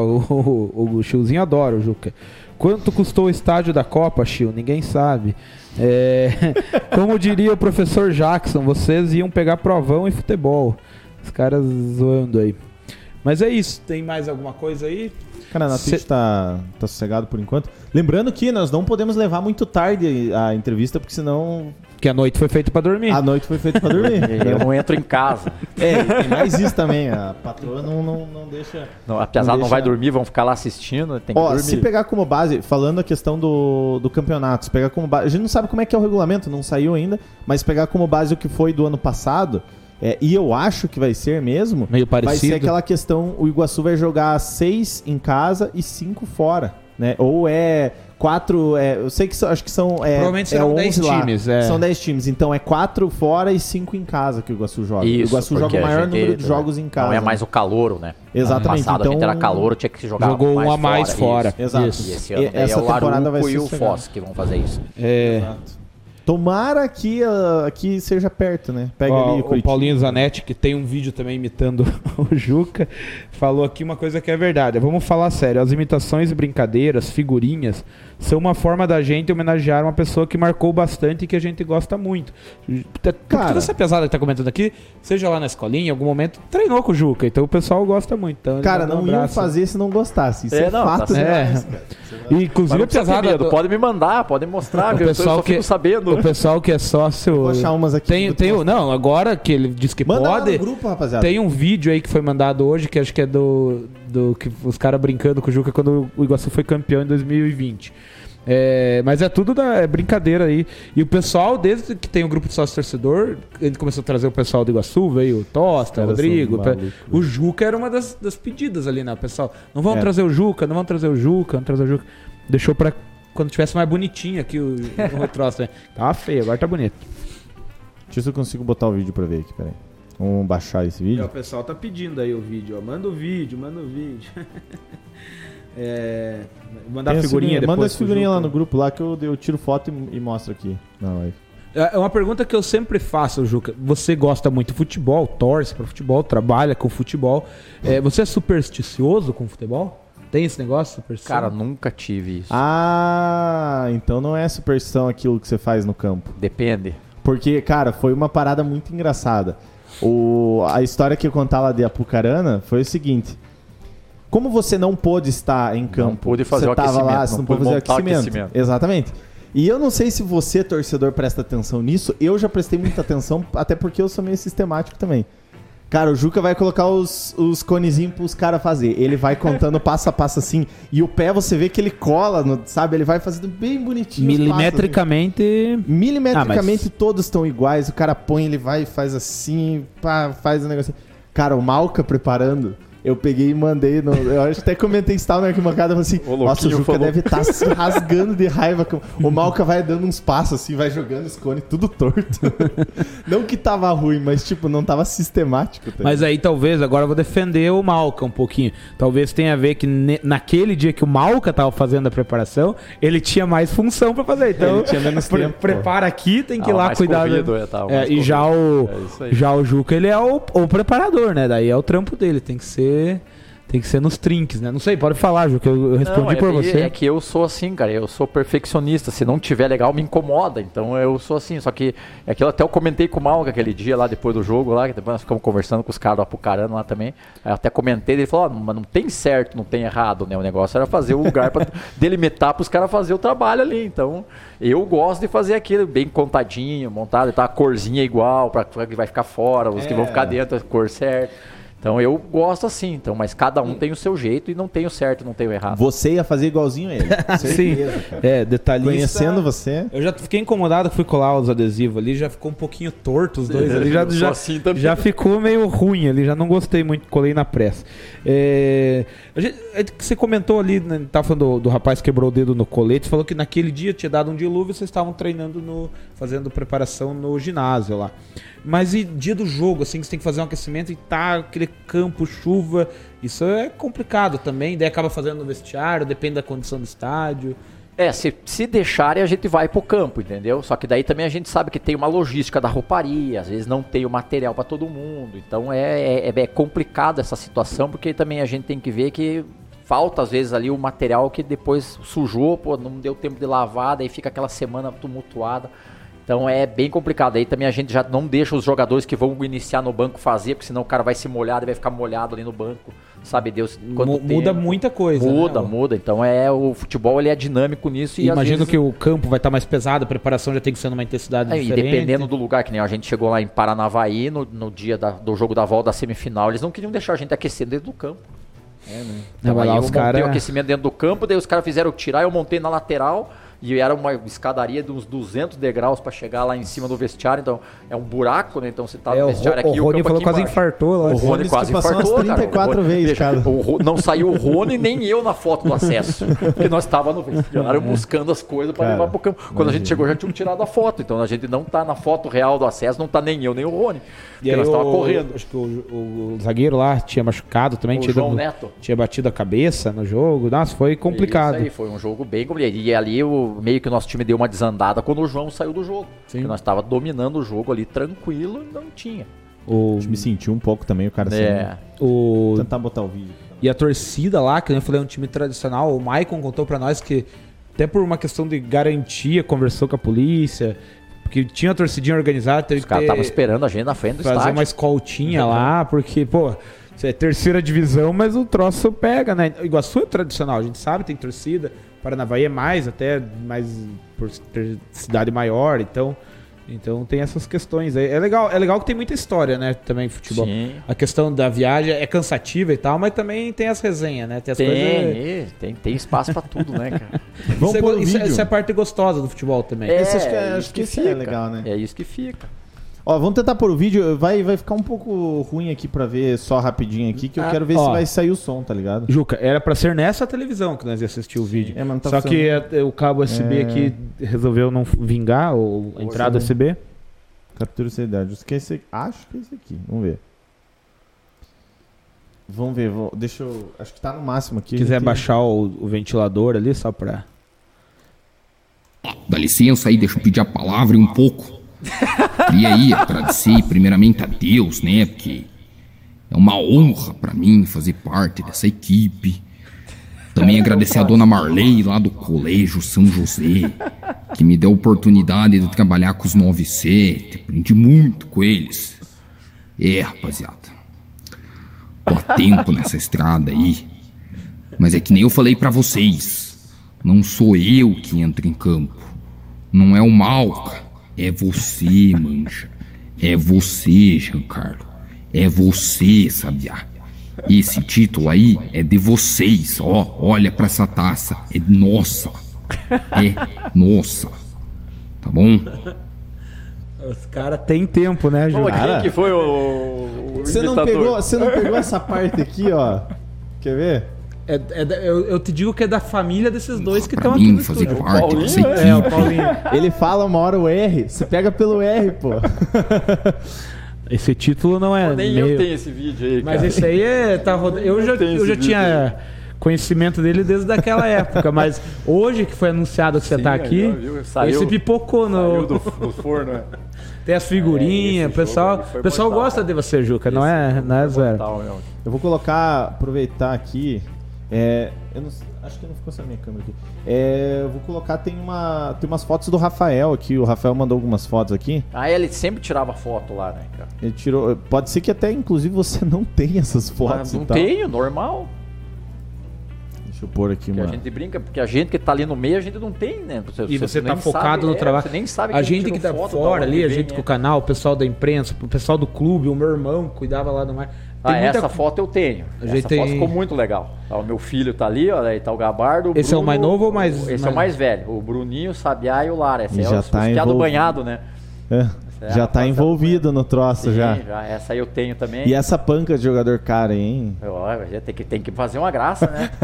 Isso aqui é no, no São Cristóvão, esse Não, campo? é ali no, no- na Dona Maria. Ah, na Dona Maria, no menorzinha lá. É, no CT. Ó, Lembrando só, né, rapaziada, eu não coloquei escrito aqui, mas todas são do Black Horse Fotografias, Isso, que é o Rafael, Rafael. Diego, tá? cara? Essa aí é legal, essa aí eu usei um monte de coisa. Essa, aí. essa é em São Cristóvão. Essa aí, ele essa tá é chorando? mortal. Ele, Ele tá, tá chorando, chorando? Ele tá chorando. Pra Mas o variar, né? O que que acontece? Ele não podia entrar, no, porque ele já tinha fama, né, de briguento lá, acho que desde o sub-17, Ah, né, não sei o quê.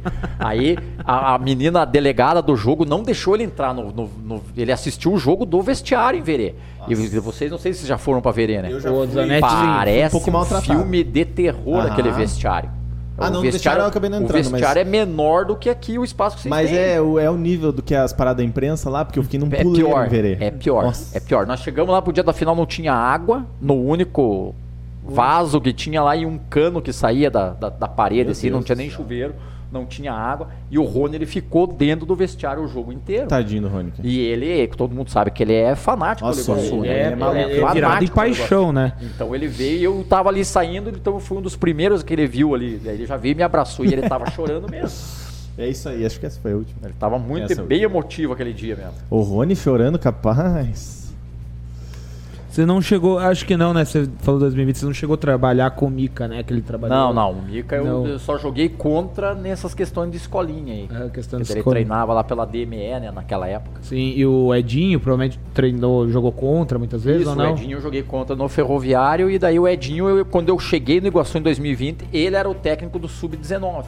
O Edinho aqui na cidade, pelo que ele deu na entrevista aqui pra gente, ele é um dos caras mais incentivadores a isso, de valorizar a molecada, valorizar. Ele, por exemplo, na cabeça dele, o Iguaçu deveria sempre usar pessoas da cidade, pelo menos ter dois, três, é, sempre esteve nesse projeto da escolinha, né? É, eu escutei isso aí muito ali quando eu, eu cheguei ali. Daí, só que a gente sabe que tem todo um plano da diretoria, Sim, né? sim. Então a gente não sabe qual é esse plano da diretoria, se É. tem espaço realmente para esses meninos da Não, cidade. mas eu, eu ou- fiz esse comentário muito porque você falou pra nós que trabalhava, trabalhou muito tempo na escolinha do Atlético e, e depois foi trabalhar no profissional com jogadores ali no Iguaçu Sim. que passaram com você eu na tive- escolinha, é, eu né? tive Isso. esse contato com eles ali. Então o Bruninho é um deles. O Aí o Shepansky, que agora é um dos últimos ali que, que veio desse processo também. Bacana, então a gente né? sabe, só que a gente sabe que é, é difícil, né? O cara chegar nesse nível de ser profissional ou almejar um profissionalismo como o Shepansky está tentando ali. Agora ele tá lá com o Adriano Lara na live, né? Sim. Acho que ele vai jogar até pelo Araucária. Ele viu que eles fecharam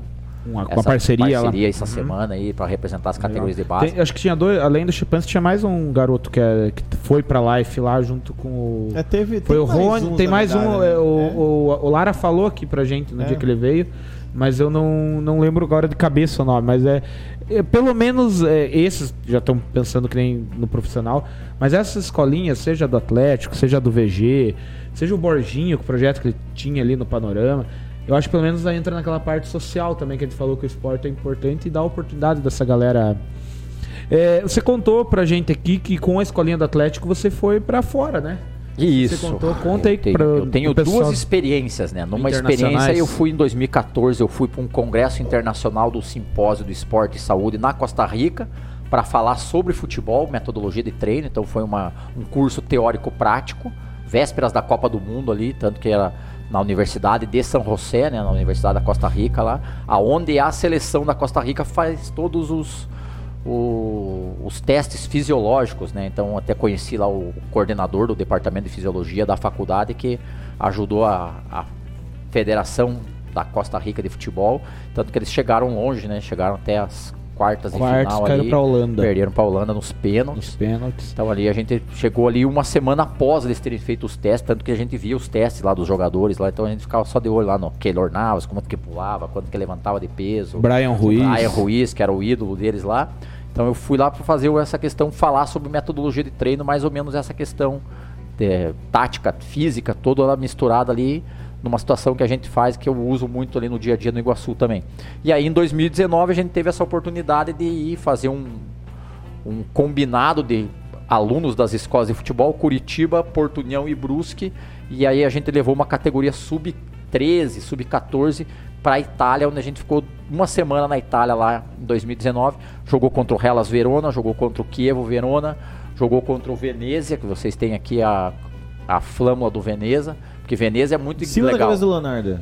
É, então você tem em Veneza, você tem a, a parte que é inundada e tem a parte que é do território ali do continente. Então a gente jogou no continente contra eles lá. Ah, que legal. E o estádio é na parte inundada, então eu não sei como é que eles conseguem fazer aquilo lá, então, mas tem situações. Deu uma passeadinha de legal. gôndola? Andei, tem que Ah. andar, né? Senão a É, patroa é. até encontrei o É Paquetá gôndola lá. né? daquilo? É Você tem gôndola? que procurar no Instagram do Paquetá, lá no mesmo dia que ele tá lá, tirou é? a foto lá, eu tava lá nesse dia, eu tava tomando um café de frente pra um. Pra um lado do, do canal lá e ele passou na frente, assim. Eu falei, ô Paquetá, ele baixou a cabeça e saiu correndo. tava numa fase não muito boa no Milan, né? Mas Milan tava lá, acho que foi a primeira vez que ele foi pra E agora Veneza, pode naquele ser dia lá. ex aí no Qatar. É vai. isso aí. É, Tava ele que- e a esposa dele lá passeando lá. E aí a gente jogou contra esses times, então é extremamente gratificante isso, porque você vê que a cultura lá, porque lá como a gente tava falando de escolinha, o Iguaçu tem a sua escolinha também, né? Só que agora por causa da pandemia todas elas estão paradas, mas o Iguaçu promete retornar isso aí, então essa criançada da cidade aí vai ter essa oportunidade de vestir a camiseta do Iguaçu e quem sabe a gente tirar frutos disso aí. E lá não existe escolinha. Então lá todo mundo é do clube a partir dos 10 anos de idade. Então como a população é menor, então eles já fazem isso para não perder. E Verona tem os dois times, né, que é o Hellas e tinha o Kievo. Agora parece que o Kievo fechou as portas devido à à pandemia. Mas tinha o seu centro de treinamento, futebol feminino. Um time clássico de primeira, de Série A, tinha. Série A, Ah, hoje tinha, um- vai falar, mas Série A do italiano, Isso, né? E o Hellas ainda tá ali incomodando muita gente ali no, no campeonato italiano. Então foi uma experiência muito bacana ali que a gente ficou ali na região de Padova. E aí jogou também contra um time de Padova. E aí ia de Padova para Verona e Milão. Só que daí Milão a gente não conseguiu fazer nenhum amistoso, então a gente ficou mais nessa E parte quanto norte. teu ali. scout aí? Você falou quantos joguinhos? Isso, foram cinco jogos, uma derrota, né? Levamos um sapeco do sub-11 do Hellas Verona, mas era brincadeira. E o interessante é que lá que não é futebol de 11, né? Que nem aqui a gente acha que ó, a criança é um adulto em miniatura. Então lá é um campo de futebol 7 e joga seis na linha e um no gol. E a trave é menor, é tudo adaptado para que eles venham galgando essa situação. Por isso que eles têm lá o curso né, da UEFA, então, e aí o, o treinador lá, para ter a licença de treinador, como aqui agora a gente tem a CBF Academy, Lá eles têm que fazer o curso da UEFA e tem que estagiar em todas as categorias, desde o sub-10 até chegar no profissional. Nossa, show. Indiferente se você é o Guardiola, se você é o Klopp. Se não tiver isso, tanto que lá para ele tirar uma licença dura três anos. né?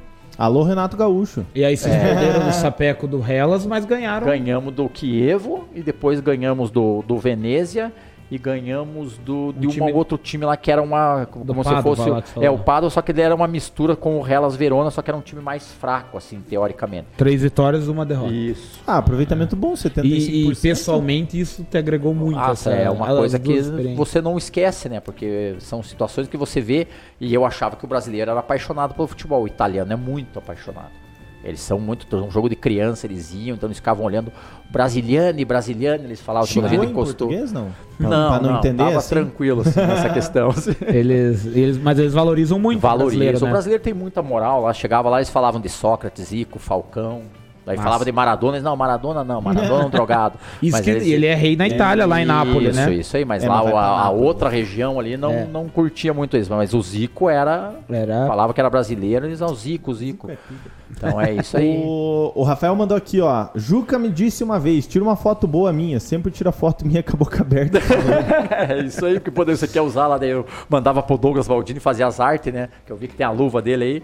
Aí sempre tinha, tinha que usar a mesma foto. Ele tem uma empresa de. Ah, ele tem empresa? de, Que de ele agência, não. Ele faz as fotos. Ah, ele né? faz. Ele faz ali aquelas artes ali bacaninhas Ah, que nem boa. tem ele.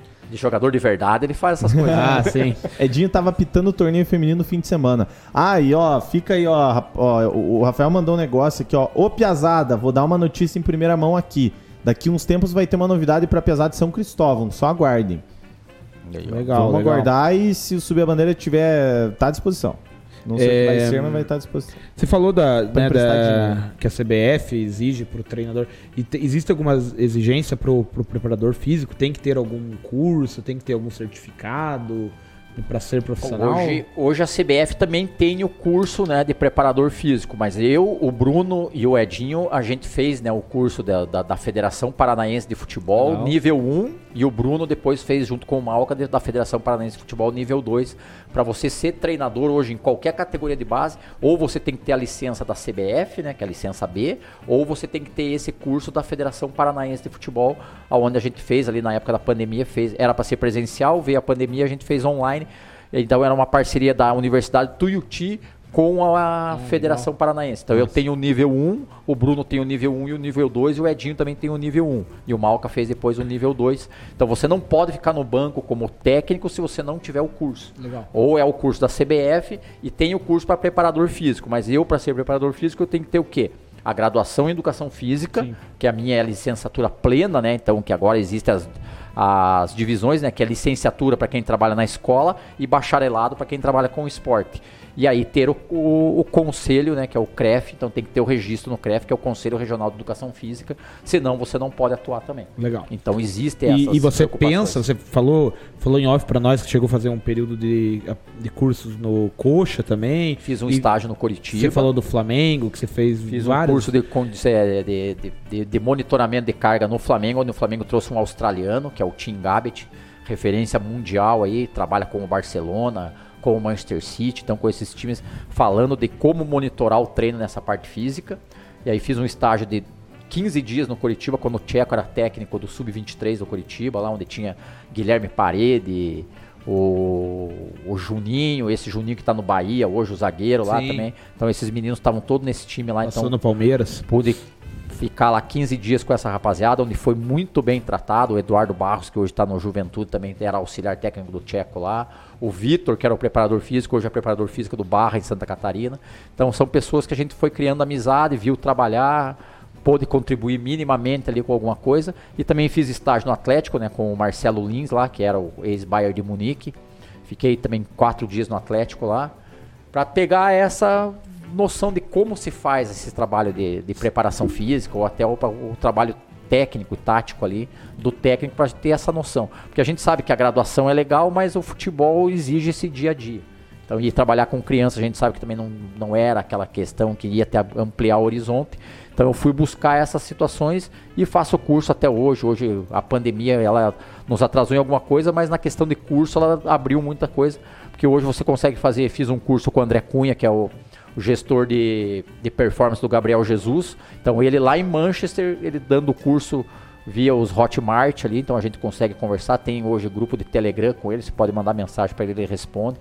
Então, de sprint no futebol. Fiz um, um recente agora no final do ano ali também de preparação física da base até o alto rendimento Legal. pela ciência da bola, com profissionais do Flamengo, Palmeiras, Santos, a ex-preparadora física do Bragantino, Red Bull, parece que agora assinou com o Atlético Paranaense.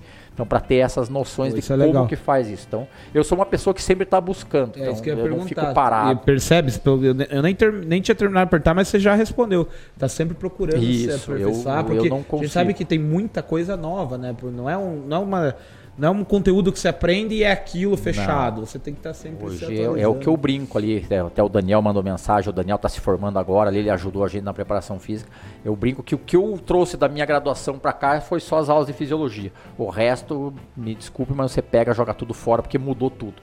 Então, se você não for se atualizar, não for comprar livro, não for ler artigo, não for fazer curso, fazer estágio, conversar com essas pessoas que estão no dia a dia, você fica para trás realmente. E nesse ponto você não, não pretende parar, imagino. Pelo que você me Não, fala, é você uma coisa que eu se não tiver a oportunidade de fazer mais não cursos, consigo. Eu vou fazer, isso é legal. questão de, de E hoje a tempo facilidade, né, Juca? Que nem você falou aí, você pode fazer um curso à distância, uma parte teórica, questão, claro, tem coisas que precisam ser presenciais, mas oportunidade tem bastante. Tem né? bastante e tem muita oferta hoje. O Fortaleza está fazendo isso para ter curso lá com o Voivoda, curso de gestão com o presidente deles. Então os, os clubes estão usando isso também como um nicho. Então eles estão fazendo e está surgindo empresas que estão preocupadas com isso, né? E aí isso- e, e aquilo que eu digo, o sol nasce para todo mundo e o conhecimento está aí para todo mundo. Hoje você com uma máquina e a internet você consegue saber o que, que o Barcelona faz, o que, que o Bayern de Munique faz. Então não tem muito segredo. Legal.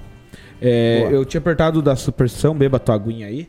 Hoje não teve quitutes, né? Não, teve Não, eu esqueci. Na verdade não é que eu esqueci, eu tava numa correria hoje. Ele ia chegar aqui e falar, pão de queijo não pode, É. Ele você come pão de queijo, não? Com pão, pão de queijo e café, que nem o Rony Ah, é, mandou. o- Teve uma eu- cafeteira. Alguém um falou café. aqui que sem café o Hulk virou, virou o Juca virou Hulk. não de- funciona. Não Tem funciona. café. O homem é dono de padaria, cara. Ele não, né? aí Mas é o, Isso aí é bom. Eu tinha falado de superstição e daí a gente acabou Ah, mas você é dono de loja de presente e não trouxe presente. Aí, ó, o porco do Corinthians Não, tá aqui. pra, pro, pro convidado? Ah, não. Daí né, não, não, não, não tínhamos essa tradição, mas quem sabe, né? O, tinha falar de superstição. E eu sempre pergunto, para todo mundo do Iguaçu que vem aqui, eu pergunto. Porque a gente, como torcedor, agora falando como torcedor, a gente tem superstição. Você gosta mais de ver o Iguaçu jogando de azul ou de amarelo? Porque a gente sabe que até o presidente do clube tem essa superstição. Não, o presidente adora o amarelo. Por ele, eu particularmente, eu prefiro o azul. O azul. O azul. Uhum, Eu, é. particularmente, E eu o resultado em 2020 veio jogando de azul, né? É, te- existe essa, essa máxima, né? Que o Iguaçu foi, só foi campeão de azul e jogando fora de casa. Então eu não sei, né? Se, se é. Porra, a torcida se- não vê. Torcer pro arbitral colocar o último jogo fora de casa, Então então. essa é a máxima que a gente escuta lá. Então eu a gente sabe que a camisa, a cor, mas é, particularmente eu gosto da cor azul, é a minha cor preferida. Ah, legal. Então mais nada que o amarelo, não. Não, o amarelo, do Paraná esse- Clube. o azul. Hum, que bom atleticano. eu gosto do azul. É, tem pendrivezinho hoje ali? Ou... Cara, não adianta, né, cara, passar. Passei Ah, umas é fotinhas verdade, aqui tá- pra gente. É, passei umas fotinhas As aqui. fotinhas. Eu creio que seja isso, Juca. Muito obrigado pela presença. Eu acho que, ó, já deu 11 horas, já tá na hora de Quase criança duas estar na horas. cama. É, meus filhos, ó, vão dormir aí, Antônio, Bernardo. Daqui a pouco tiver papai O mais novo que tá virando palmeirense, né? O mais novo tá virando palmeirense. Ele falou que queria torcer Que é o pra onde o Bernardo? Nicão. Não, o Antônio. O Antônio. Ele falou que ia torcer pra onde o Nicão fosse. O Nicão foi pro São Paulo, né? Tá, agora já não sei. Agora já mas não ele sei. Tá meio palmeirense agora. Nicão é do Tricas. É. Juca, obrigado pela presença, obrigado por vir trocar uma ideia aí. Independente de qualquer coisa, sua bandeira está de portas abertas aí, se quiser vir. Se tiver algum projeto diferente que você vai fazer, até mesmo a questão do Iguaçu, quiser trazer alguma coisa aí. Divulgar, falar do teu. Lembrando, tua- rapaziada, arroba Tages Underline Sports. Segue lá no Instagram. Smart Training, que é a- o projeto do Juca aí. É, Juca, obrigado mesmo por aceitar o convite, vir aí falar um pouquinho, bater um papo com nós. Desejar boa sorte aí na temporada aí 2022, vamos continuar trabalhando com o Iguaçu. A gente vai estar lá continuar no Iguaçu, não fala, né? Esperamos Alô, que sim, Iguaçu. né? É, Iguaçu, né? O homem precisa e nós precisamos dele também por o Iguaçu chegar onde a gente quer que chegue. Então a gente vai trocando ideia aí, vai estar lá torcendo por você. É, obrigado também a todo mundo que participou. A gente teve aqui uma Excelente audiência muito legal. O pessoal manteve aqui a audiência, mandou brincadeira, mandou pergunta. Apesar de que ficou falando besteira aí. A gente pô, nem conseguiu ler, ler tudo porque era era bastante bastante comentário, a gente deu uma filtrada aí, pessoal, mas obrigado. A gente percebe também o carinho que o pessoal tem pelo Juca, o criançada que passou quando criança, né? Hoje tudo homem barbudo formado aí. Pai de família hoje. É. A tua família apareceu aqui, até dar o espaço aí pra você mandar um abraço aí pra família. E brigadão mais uma vez, Juca. O André já falou, mas eu reforço, precisar quer vir falar de futebol, quer vir falar, vir- vamos vir comentar a Copa do Mundo aí. Não falar, hoje você falou mais da tua parte profissional, das coisas que você Sim. faz. Mas quer vir um dia aí falar, vamos falar de Palmeiras e Atlético, final da Record, quiser vir falar de Puta, futebol. esse vai ser um jogo bom. Dia 23, pretendo estar lá pra assistir esse Exatamente. Se primeiro quiser jogo. aí. dividir gasolina, nós estamos indo. Não, é uma boa, isso é uma boa. então tá. Fica convidado a hora que quiser vir aí. E é isso aí. Obrigado, pessoal. Juca, com você. E eu só tenho a agradecer, então, o convite quando veio, eu fiquei bem contente mesmo, porque como eu falei, eu gosto de falar de futebol. Então, e, e esse programa de vocês, esse projeto de vocês, ele é muito bacana. E aqui na nossa cidade a gente tem aí as pessoas que fazem e fizeram o futebol, né? Como eu já vi lá, vocês conversaram com o Edinho, conversaram com o Bruno, conversaram com o Sabiá. Aí tem essa molecada nova aí que não sei se já vieram, Bruninho, Convidamos já. o Bruninho Chepanski, tivemos é. contato, mas o essa Bruninho tá galera fora aí. agora, né? É, Mas o Lara já veio. é, veio... isso aí eu vi do Lara hoje ele falando daquela questão do René Simões. Então, o Lara é outro cara fantástico também que eu só conhecia de, de, de falar, assim, né? Daí também tive a oportunidade de trabalhar com ele. Ele realizou o sonho dele, que era ser campeão pelo Iguaçu, jogar pelo Iguaçu. Então foi uma questão interessantíssima. Grande mesmo, Jason assim. do futsal. Teve O Jaison nós. também, eu convivi com o Jaison nessa questão de jogos. Ele ia jogar futsal e eu ia jogar vôlei para jogos abertos, no comecinho da carreira dele ali. E hoje virou o que virou aí. Então, então a gente tem frutos do esporte em União da Vitória. Então, eu também trabalho na Secretaria de Esportes ali, então a gente pretende também fazer com que a União da Vitória volte a brilhar nesse cenário regional, quem sabe num cenário estadual aí novamente, porque a nossa cidade sempre teve frutos do esporte. Então a- isso agora com essa pandemia ficou um pouco parado, mas a gente sabe que isso vai retornar. Então os projetos dos colégios, tanto voleibol, basquetebol, futsal, próprio futebol ali que o Colégio São Cristóvão sempre tem, o Colégio Adíris Bordim. Então o Colégio Lauro Miller também sempre tem essa questão do futebol escolar. Então a gente sabe que o esporte ele é interessantíssimo. E agradecer a todas as palavras ali de todo mundo, a rapaziada ali que participou. Então eu fico muito feliz que a gente passou, marcou a vida das pessoas ali, tá em outros projetos agora, mas a gente continua em União da Vitória, a gente sabe que é, é acordar, trabalhar e voltar para casa, dormir, então a gente às vezes não conversa, não vê as pessoas na rua, né? Porque a vida tá tão corrida hoje e o esporte às vezes tira isso porque faz com que vocês participem de horários e porque né, a gente se vê no campo ali no jogo. Então pra gente ali é o trabalho, mas tem um momento de descontração também. Então é. A gente via que nem eu fui ver lá o Zanetti lá em Apucarana, que a gente foi conversar, porque ele estava trabalhando e eu estava suspenso, daí a gente foi conversar um pouquinho ali. Então E são é- essas situações. E é né? legal que mantém esse vínculo. Por mais que cada um tá no seu canto fazendo as coisas, o esporte acaba unindo. né? Une. O Juca é foi meu, meu treinador né, no, no Colégio São José, foi meu professor de educação física e na escolinha do Atlético, cara, 2007, 2008, imagine, isso lá se vão 15 anos. E veja, de alguma forma sempre teve contato, que a gente se vê ali no Iguaçu, tá sempre trabalhando, a gente gosta de futebol. Isso é muito legal. Fica esse fio condutor sempre entre os elos, entre as pessoas. É, você falou que você participou da Secretaria de Esporte só para de União ou Porto União? De União da Vitória. De União da Vitória. Da Vitória. Ótimo. E a- você pode falar um pouquinho, do- bem pitaquinho, questão do estádio, como que tá... O estádio, a, a- a prefeitura aprovou ali um orçamento de 200 mil reais para fazer lá as melhorias que exige para fazer o Campeonato Paranaense acontecer no estádio. É, ele falta Então, licitação agora. é, né? mas é uma verba de 200 considerável, mil né? reais. 200 Não, é pila. praticamente o orçamento todo da Secretaria de Esporte de um ano. Vai, vai ser Para voltado... fazer essa questão pro Iguaçu. Então, a gente sabe que a torcida fica Cobrando. é, fazendo as coisas, mas é, a gente sabe que a nossa cidade ela também não tem um orçamento tão grande. Então, a Secretaria de Esportes vai fazer um sacrifício enorme ali, o secretário Jairo, que é o vice-prefeito, junto com a diretora Priscila lá para fazer essa melhoria no estádio e, de novo, 200 mil reais vai ser colocado ali. Se não me engano, é fazer duas escadas ali que falta ali, não sei.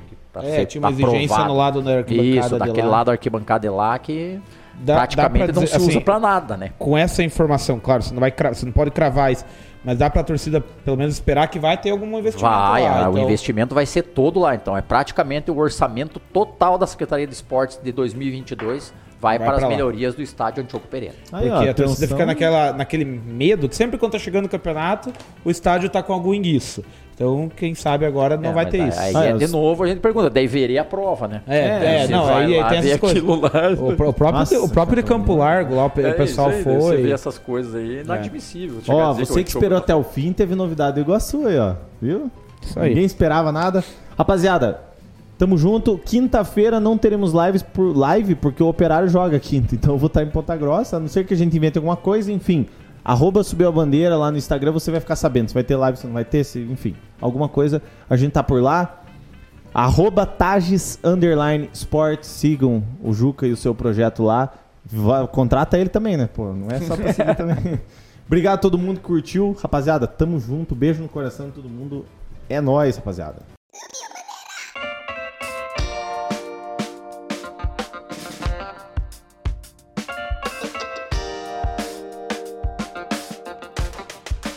E esse podcast é um oferecimento de Sal Agosto e Quitutes Aquino.